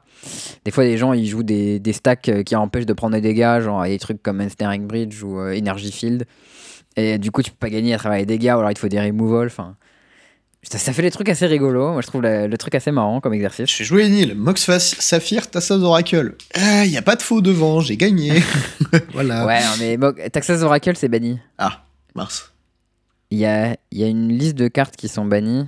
Euh, je sais plus où elle est exactement, mais je pense que c'est dans, le, dans les il un poste de règles de jeu. Il y a quelques cartes qui sont bannies parce qu'elles sont pas drôles. C'est genre euh, saisie. C'est pas très drôle comme t'as que deux cartes en main. Euh, du coup, tu, tu les perds. À Cabal Thérapie aussi, parce qu'on joue à main ouverte. Là. Les deux joueurs jouent à main ouverte et tu essaies juste de. Sachant que ton adversaire fera le meilleur truc possible de le battre. Et donc t'as genre Tessas Oracle et Jace. Comme t'as- et Laboratory Maniac, quoi, comme ton deck il est vide. En fait, c'est exactement comme du Mental Magic, mais en multijoueur, quoi. C'est pas exactement comme du Mental Magic, parce que le Mental Magic, t'as des cartes en main et tu fais des trucs avec. Là, t'as juste deux cartes. Mais c'est vrai qu'il y a un petit côté multijoueur. Mental Magic, c'est trois cartes, mais le concept est le même, quoi. Ah, je sais pas, moi je joue pas à Mental Magic avec trois cartes, je joue à Mental Magic avec un stack de cartes. et- Ah non, mais t'as as la version où, genre, t'as les cartes et tu dois jouer les mêmes cartes avec. Enfin, une carte différente avec un CCM identique. Mais t'as la version où tu le fais que dans ouais, ta tête, sans carte, tu vois. Ah, d'accord, ok. Ça, Et, je connais pas cette et genre, tu, tu réfléchis, tu, tu sélectionnes trois cartes et euh, tu, tu dois battre ton oppo. Et ton oppo fait pareil. Tu dois le battre sur le play et sur la draw, pareil. En cas d'égalité, ben, enfin, si, si jamais un gagne sur le play et l'autre sur la draw, ça fait draw. Et euh, Mm. tu pars du principe que ton oppo va jouer au mieux de ses options. Et toi, pareil. Ok. Et euh, bah, par exemple, t'as euh, des trucs à base de euh, Force of Will, Stormcrow et même Knight. Ok. Du coup, bah, ça bat euh, des trucs. Tu fais euh, Black Lotus, Show and Tell, Emrakul. Ah, euh, j'ai Force of Will, ton Tell. Ah, dommage. T'as perdu, j'ai mis un même nid. Il y a des trucs comme ça avec Thespian Stage et Dark Depths et un autre truc qui bat des trucs avec de la discard. Ça, c'est un truc qu'on avait fait euh, en bagnole avec euh, quand on était allé à Copenhague avec euh, JE, Vito et euh, je crois qu'il s'appelait aussi Sylvain, mais c'est un autre Sylvain. Et, euh, et on avait fait ça pendant euh, 4 ou 5 heures et on avait même mis une règle pour, pour rendre le truc plus dur où les cartes qu'on avait nommées, on n'avait plus le droit de les nommer. Et du coup, on Ah arrivait à faire. c'est chi- C'est chiant quand tu remets les mêmes cartes à chaque fois. hein. et on arrivait, on a déterré des trucs du genre les espèces de stack, de Stockland, de Time Spiral pour faire des spells à 4 mana au cinquième tour. Enfin, vraiment des trucs complètement absurdes qui gagnaient quand même. Et, euh, et c'était assez marrant, quoi. Voilà. Si, si jamais vous avez du long temps de trajet en bagnole, euh, je vous conseille ce petit jeu, c'est Gollery. Voilà. Ouais, ok, j'aime bien l'idée. Ça marche bien. euh, bah, les deux versions marchent bien en tout cas. Bah, disons qu'il y en a une, elle nécessite que dalle, quoi. C'est ça l'avantage. Comment ça? Bah, ça, ça nécessite rien non plus. hein. C'est juste qu'il faut que tu te rappelles quels sont les stacks des autres, quoi. Oui, bah, enfin, il, faut être 5, enfin 6 du coup aussi. Bah, non, pas forcément. Il faut juste que tu battes les stacks des gens d'avant. Ouais, oui, oui, non, mais enfin, le, moi je, je pensais que tu En gros, parlais ça- de ton ça- mental en magic à toi, tu vois, le- la version Non, avec non, les cartes. Bah là, c'est la version dont je parle, c'est euh, chacun. Dès que, t'en trouves, dès que tu trouves oui, un oui, stack j'ai j'ai bien compris. qui bat tout seul d'avant, c'est toi qui joues. Et ensuite, bah, c'est quelqu'un d'autre. Toi, t'as plus le droit de jouer, mais c'est quelqu'un d'autre. Yes, yes, yes. Et là, par exemple, moi, j'avais un stack avec Bone Crusher Giant. C'est trop fort les cartes Adventure dans ce format. Fait comme t'as très peu de cartes, l'aventure, Mmh, genre. Bone Crusher qui peut tuer une bête, c'est genre waouh. Oh, putain, J'avais gagné un stack comme ça avec Bone Crusher Giant plus Bone Crusher Giant. C'est juste deux Bone Crushers, ça battait plein de trucs. C'était assez rigolo. Putain, je viens de réaliser que c'était il y a 5 ans Copenhague. Oh là là, Waouh, c'était lequel? 2017. C'était juste avant Vegas, Ah ouais. la même année. Je faisais déjà les GP à ce moment-là. Ah, je me souviens, c'était un délire. On avait loué une maison. Je me souviens, il y avait JE justement qui, qui pionçait avec nous. C'était une maison d'une famille euh, vraiment un peu hippie, tu vois. La maison était trop cool. Et, euh, et la, la meuf qui gérait euh, le, le, le Airbnb était grave sympa et tout. Et je me souviens, il y avait un, un miroir qui s'était décroché du mur, tu vois, qui s'était fendu. Oula. Mais on n'avait rien fait, tu vois. Genre, legit, quelqu'un a descendu les escaliers, on a entendu un gros poump, et il y avait un miroir qui était éclaté, tu vois. Mais encore un coup de loup. je crois que c'était la, c'était JE en descendant, tu vois, ou enfin, bon, c'était pas de sa faute. Et, euh, et on a envoyé un message à la meuf en lui disant, bah écoute, euh, on est désolé, euh, il y a un miroir, il s'est décroché, il s'est fondu. Et la meuf nous a rien fait payer, très sympa. Et du coup, la maison était grave cool, il y avait, elle était sur plusieurs étages avec des petites cabanes, des petites chambres et tout. Et, euh, et c'était vraiment, vraiment très très sympathique comme, euh, comme week-end. Des cabanes? Ouais, c'était vraiment une- une- ce que tu peux imaginer être une maison de hippie très ouverte avec un, un espèce de, de truc intérieur, une espèce de grande salle à manger slash salon et des petites chambres qui étaient genre un, un peu en hauteur, en bas, sur le côté, machin. Et très- complètement euh, surréaliste quand tu vois les baraques que tu peux avoir en France, tu vois. Mais là, c'était ultime. Et euh, on avait bien kiffé, c'était vraiment très cool. Voilà, voilà. Stylé. Et euh, Paris-Copenhague, c'est 14 heures en voiture aller, 14 heures retour. Et il faut prendre Oh. un ferry. Avec ta voiture. Eh bien, Voilà, sachez-le. ok. Eh ben, C'était pas évident, écoute. non, mais c'était marrant. Euh, J'ai un autre truc aussi à partager, c'est un, un compte Twitter. Ouais. Je sais pas si tu le connais, qui s'appelle Makeup Magic Player. Si, oui, oui, ah, il Ouais. est drôle, il est marrant. Et en gros, voilà, c'est un, c'est un compte Twitter où, en gros, euh, je sais pas si c'est chaque jour, mais en tout cas, c'est régulièrement. Euh, ça te partage un truc, c'est genre l'archétype d'un certain euh, genre de Magic. Et euh, celui d'aujourd'hui qui m'a bien fait marrer, c'est euh, le genre de Magic qui dit Matisse for Blocker alors qu'il est en train de, de partir en couille de manière infinie. C'est le joueur de Sp- Splinter Twin, on l'appelle. ouais, c'est ça. Ou t'as les trucs du genre, euh, le genre de Magic qui joue que des cartes euh, en langue étrangère, mais ça le saoule quand tu lui demandes ce que ces cartes font. Euh, J'en ai vu un dans les commentaires, c'est euh, le joueur de Magic qui dit euh, qu'il joue euh, Commander, donc euh, multi, pour le fun, et qui fait Tour 1 Sol Ring, Mana Crypt, Mana Vault, Jeweled Luctus. Très drôle. moi, ce qui m'a amusé, c'était le Magic Player qui se plaint que son deck tier 2 se fait défoncer par les deck tier 1. Ça, c'est un bisou pour les joueurs de Duel Commander. Mec, la spéciale, quoi. enfin voilà, il y a plein de trucs comme ça qui, passent, qui tombent régulièrement. Je trouve que c'est assez rigolo. Du coup, là, je voulais le partager. Très drôle, très drôle. Et le compte est cool. euh, Un petit follow sur Twitter, voilà, si vous voulez. euh, si vous avez créé un compte Twitter uniquement pour suivre MTG Agenda et que vous savez pas quoi en foutre, bah déjà suivez-nous sur Twitter, euh, at Théoméry, t h e e a u m e r y et at Wickedfridge, W-I-C-K-E-D, F-R-I-D-G-E. Ah, il est fort. Il est solide, il est solide. Allez, Bon, là. Motus, mon gars. Pour toi, Théo, hein. pour toi, Théo, parce que ça fait longtemps, pour terminer ce podcast, j'ai une petite question de règle. Exactement. Et comme on est sur Kamigawa, je vais te proposer une question de règle sur le ninjutsu. Vas-y. Euh, voilà, question. euh, J'attaque avec une bête first strike, par exemple une Talia. Mhm. Est-ce que, après les dégâts d'initiative, je peux ninjutsu une autre bête? Oh. Et si oui, que se passe- passe-t-il? Alors, il faut que je relise le keyword ninjutsu. Parce que je Alors. connais le concept, Bah, Tu peux taper Ninja of Deep Powers, par exemple. mais. euh, Ah merde, je suis tombé sur le Wikipédia du ninjutsu.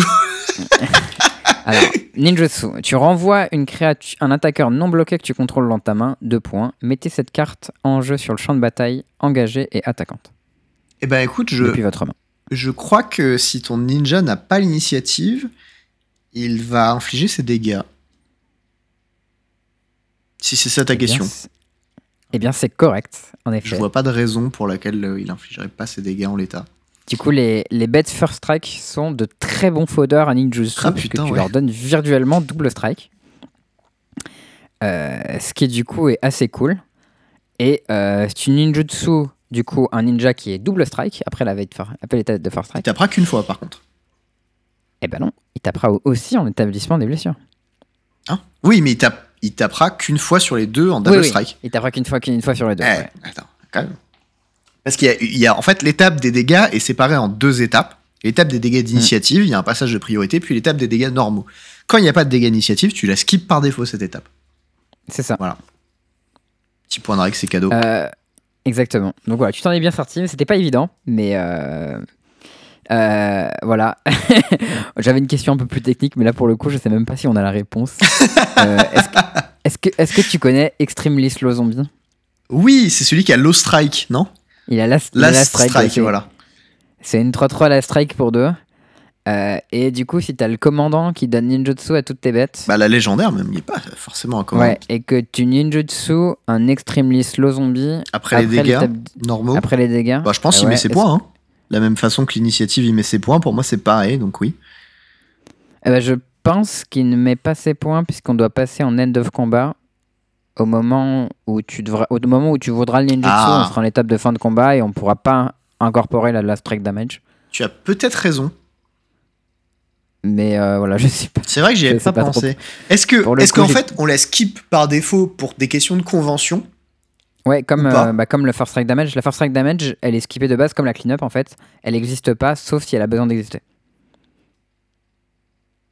Ouais, mais tu vois, le, le- le clean-up, c'est un truc qui, qui existe, qu'on skip par convention, mais qui existe quand même à Magic. Genre, t'as des effets plus 1 plus 1, tu, tu vas pas matérialiser ta clean-up en jouant à Magic. Enfin, sauf si tu joues en ligne. Ou, Je, je crois juste que tu rentres pas en clean-up parce qu'en clean-up il y a un passage de priorité. Non. Non, il n'y a pas de passage de a pas de priorité. passage de priorité en clean-up. Sauf quand il se passe des trucs bizarres. Non, du, du coup, c'est pas impossible que ces phases existent, mais que par souci de convention, parce qu'elles servent à rien quand il n'y a pas de créatures qui ont ce type-là, on les skip. Non, ça, c'est pas impossible. T'as pas la prio en First En fait, ça, reviendrait à- au même. Enfin, ça servirait à rien d'avoir un passage de prio en, en first strike damage s'il n'y a pas de bête qu'on first strike parce que tu peux juste le faire en étape de damage en fait. C'est vrai. Donc, du coup, c'est pas impossible que ce soit par convention que c'est skip. Et que du coup, Mais- ça fonctionne. tu vois, c'est une question de savoir si ces phases-là sont sautées pour des questions conventionnelles parce que ça fait chier tout le monde et que ça sert à rien. Ou si c'est parce que les règles spécifient vraiment que quand il n'y a pas de bête initiative, ça n'existe pas, point, tu vois. Mais je, je pense que la phase n'existe pas quand il n'y a pas d'autre initiative et que du coup la, la phase de last strike damage n'existerait pas s'il n'y a pas de bête last strike sur le board. Et du coup si tu poses ton extremely slow zombie, eh ben, euh, eh ben ça ne marche pas. Et J'ai une autre question dans le même genre, je Vas-y. sais pas si tu la connais. Euh, je dispose d'une grosse bête first strike on va dire. Mhm. Par exemple une Talia avec plein de compteurs plus 1 plus 1. Mhm.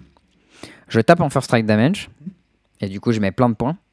Et ensuite, euh, je lui mets par exemple une aura de type euh, Mystic Subdual dessus, qui lui fait perdre First Strike. Elle affichera pas ses dégâts une deuxième fois. Pourquoi? Parce que je me souviens plus du point de règle, mais ça m'est déjà arrivé en fait. Ah ouais? Ouais. Ok. Alors bon, le point de règle, c'est un point de règle spécifique sur le First Strike qui dit que si ta bête a First Strike et qu'elle perd First Strike entre l'étape de First Strike et l'assignation des dégâts, elle, me- elle remet pas les dégâts une deuxième fois. Euh, du coup, tu as raison. Je Et, sais plus euh, pourquoi. Je sais que c'est comme ça, mais je sais plus pourquoi. Il y, a un- il y a un point de règle spécifique sur First Strike qui a été fait pour et, ça. et legit, ça la m'est déjà arrivé. Et euh, alors, je me souviens plus comment ça m'était arrivé, mais je sais que ça m'est déjà arrivé. C'est pour ça que je le sais. c'est un peu obscur. C'est probablement une Talia qui a perdu First Strike. Mais coup, en fait, je me demande s'il n'y a pas un land qui fait perdre first strike à une bête, justement. Un land qui fait perdre First Strike à une bête? Oh là Il n'y a pas un truc comme ça? Une carte obscure de commandeur, ça non? Ben, je me demande s'il n'y a pas un cas chelou comme ça qui m'était arrivé une fois. Mais euh, typiquement, tu vois, pour la double strike, si ta créature a double strike, qu'elle inflige ses dégâts d'initiative et qu'ensuite elle perd la double strike, elle infligera pas ses dégâts normaux. Oui, parce qu'elle. en fait, au moment où on vérifiera, C'est peut-être ça qui m'est Euh, arrivé d'ailleurs, mais je sais plus non plus ça. le contexte. Hein, tu vois, c'est au final. euh, en fait, au, au moment où tu vérifies si tu dois, si tu dois mettre des dégâts ou pas, euh, tu vérifies que ta bête n'a pas double strike et comme elle a déjà infligé les dégâts une fois et qu'elle n'a pas double strike, elle ne doit pas en réinfliger une deuxième fois. Bon, mais Peu euh, importe à quelle phase elle a fait des dégâts en fait. impossible de savoir dans quel contexte ça m'est arrivé, quoi. Mais le pire, c'est que je sais que ça m'est arrivé parce que j'ai posé la question à un judge et c'était vraiment une question qui était compliquée à répondre pour le judge en plus. Ça a mis du temps. Bon, bref, voilà, je m'en souviens plus, mais je sais que c'est comme ça. Mais du coup, il y a un truc mignon que tu peux faire, c'est que ton extremely slow zombie, après les dégâts normaux, tu peux lui donner first strike et du coup c'est le fog. Attends, il n'y a pas une règle qui dit que si ta créature initiative, elle a pas infligé ses dégâts en étape d'initiative, elle inflige ses dégâts à l'étape normale où elle est censée les infliger? Je sais pas. Parce que si ça marche dans un sens, ça peut marcher dans l'autre. Ouais, en fait, en fait c'est pas censé marcher dans l'autre sens parce que t'as pas la prio. Bah si, regarde. Étape de dégâts d'initiative. Les bêtes qui ont l'initiative infligent des dégâts. Derrière, tu fais le plus 1 plus 0 initiative sur une des bêtes qui a pas l'initiative. Il se passe quoi? Elle inflige ses dégâts pour moi, la bête. Oui. Et ouais. T'as raison, je dis une bêtise. Donc, euh, pas sûr. Ok, ok, je dis une bêtise. Ça doit, ça doit marcher dans l'autre sens du coup. Eh, pour frigo pour toi, hein. ok, fair enough. Bon, eh ben en tout cas, moi c'était tout ce que j'avais pour nous euh, pour cette semaine. Eh ben écoute, euh, moi aussi, c'est juste que bah du coup, Douai, euh, ça m'a fait plaisir, tu vois, de, de, de prévoir euh, tout ça, de poser ses congés, de réserver son petit BNB, machin et tout pour le week-end, là. Je t'avoue que ça faisait nice. longtemps et ça m'a mis bien. Yes. Eh ben, eh ben, très content de pouvoir bientôt te voir en physique. Tu commences à me manquer, petit Théo, là. On se voit plus jamais. Ben ouais, en vrai, c'est galère de rentrer sur Paris un peu euh, dedans. Ça coûte cher en fait sur le long terme, quoi. Mm. Mais, euh, mais ouais, du coup, on se voit, à- on se voit à Douai et euh, probablement je rentrerai sur Paris aussi mi-mars. Donc, enfin, si t'es au ski, du coup, ça va être chaud, mais, C'est possible à ce moment-là. mais bon, on verra. Voilà. On verra, on se fera un truc. Et d'ailleurs, t'as un, un petit truc pour moi qu'il faut pas que t'oublies à Douai. Là, il l'a déjà pas en tête, tu vois. C'est Je sais pas du tout ce que c'est. un truc qui date de la période de. Noël. Ah oui, si, je sais. C'est bon, il a Si, vu si, je Ok, sais. bien, oui. C'est bon, j'ai. Bon voilà, Euh, en tout cas, euh, hâte, euh, hâte de vous croiser. Et pareil, bah, si vous nous voyez en tournoi, n'hésitez pas à vous présenter parce que c'est arrivé plusieurs Oui. fois que vous venez nous voir en disant Hey, j'écoute le podcast, c'est cool, et vous vous présentez pas, et du coup, nous, on n'a aucune putain d'idée de qui vous êtes. Moi, à chaque fois, je demande ouais, t'es sur le Discord et tout, et souvent les gens ils me disent ouais, mais genre je poste pas trop, et du coup, je sais pas qui vous êtes. Bah, mais bon, voilà. c'est pas grave, vous pouvez me donner votre nom et on le oubliera, et puis on dira bon bah. Si vous êtes sur le vrai, Discord et qu'on parle avec vous, bah, donnez votre pseudo, et sinon, donnez votre prénom, ou les deux, c'est bien, tu vois. Comme ça, comme ça on, on peut, on peut interagir. content. Sinon, on est un- moi, je suis toujours un peu en mode euh, merci, tu vois, et après, je sais pas quoi dire parce que je, je sais pas.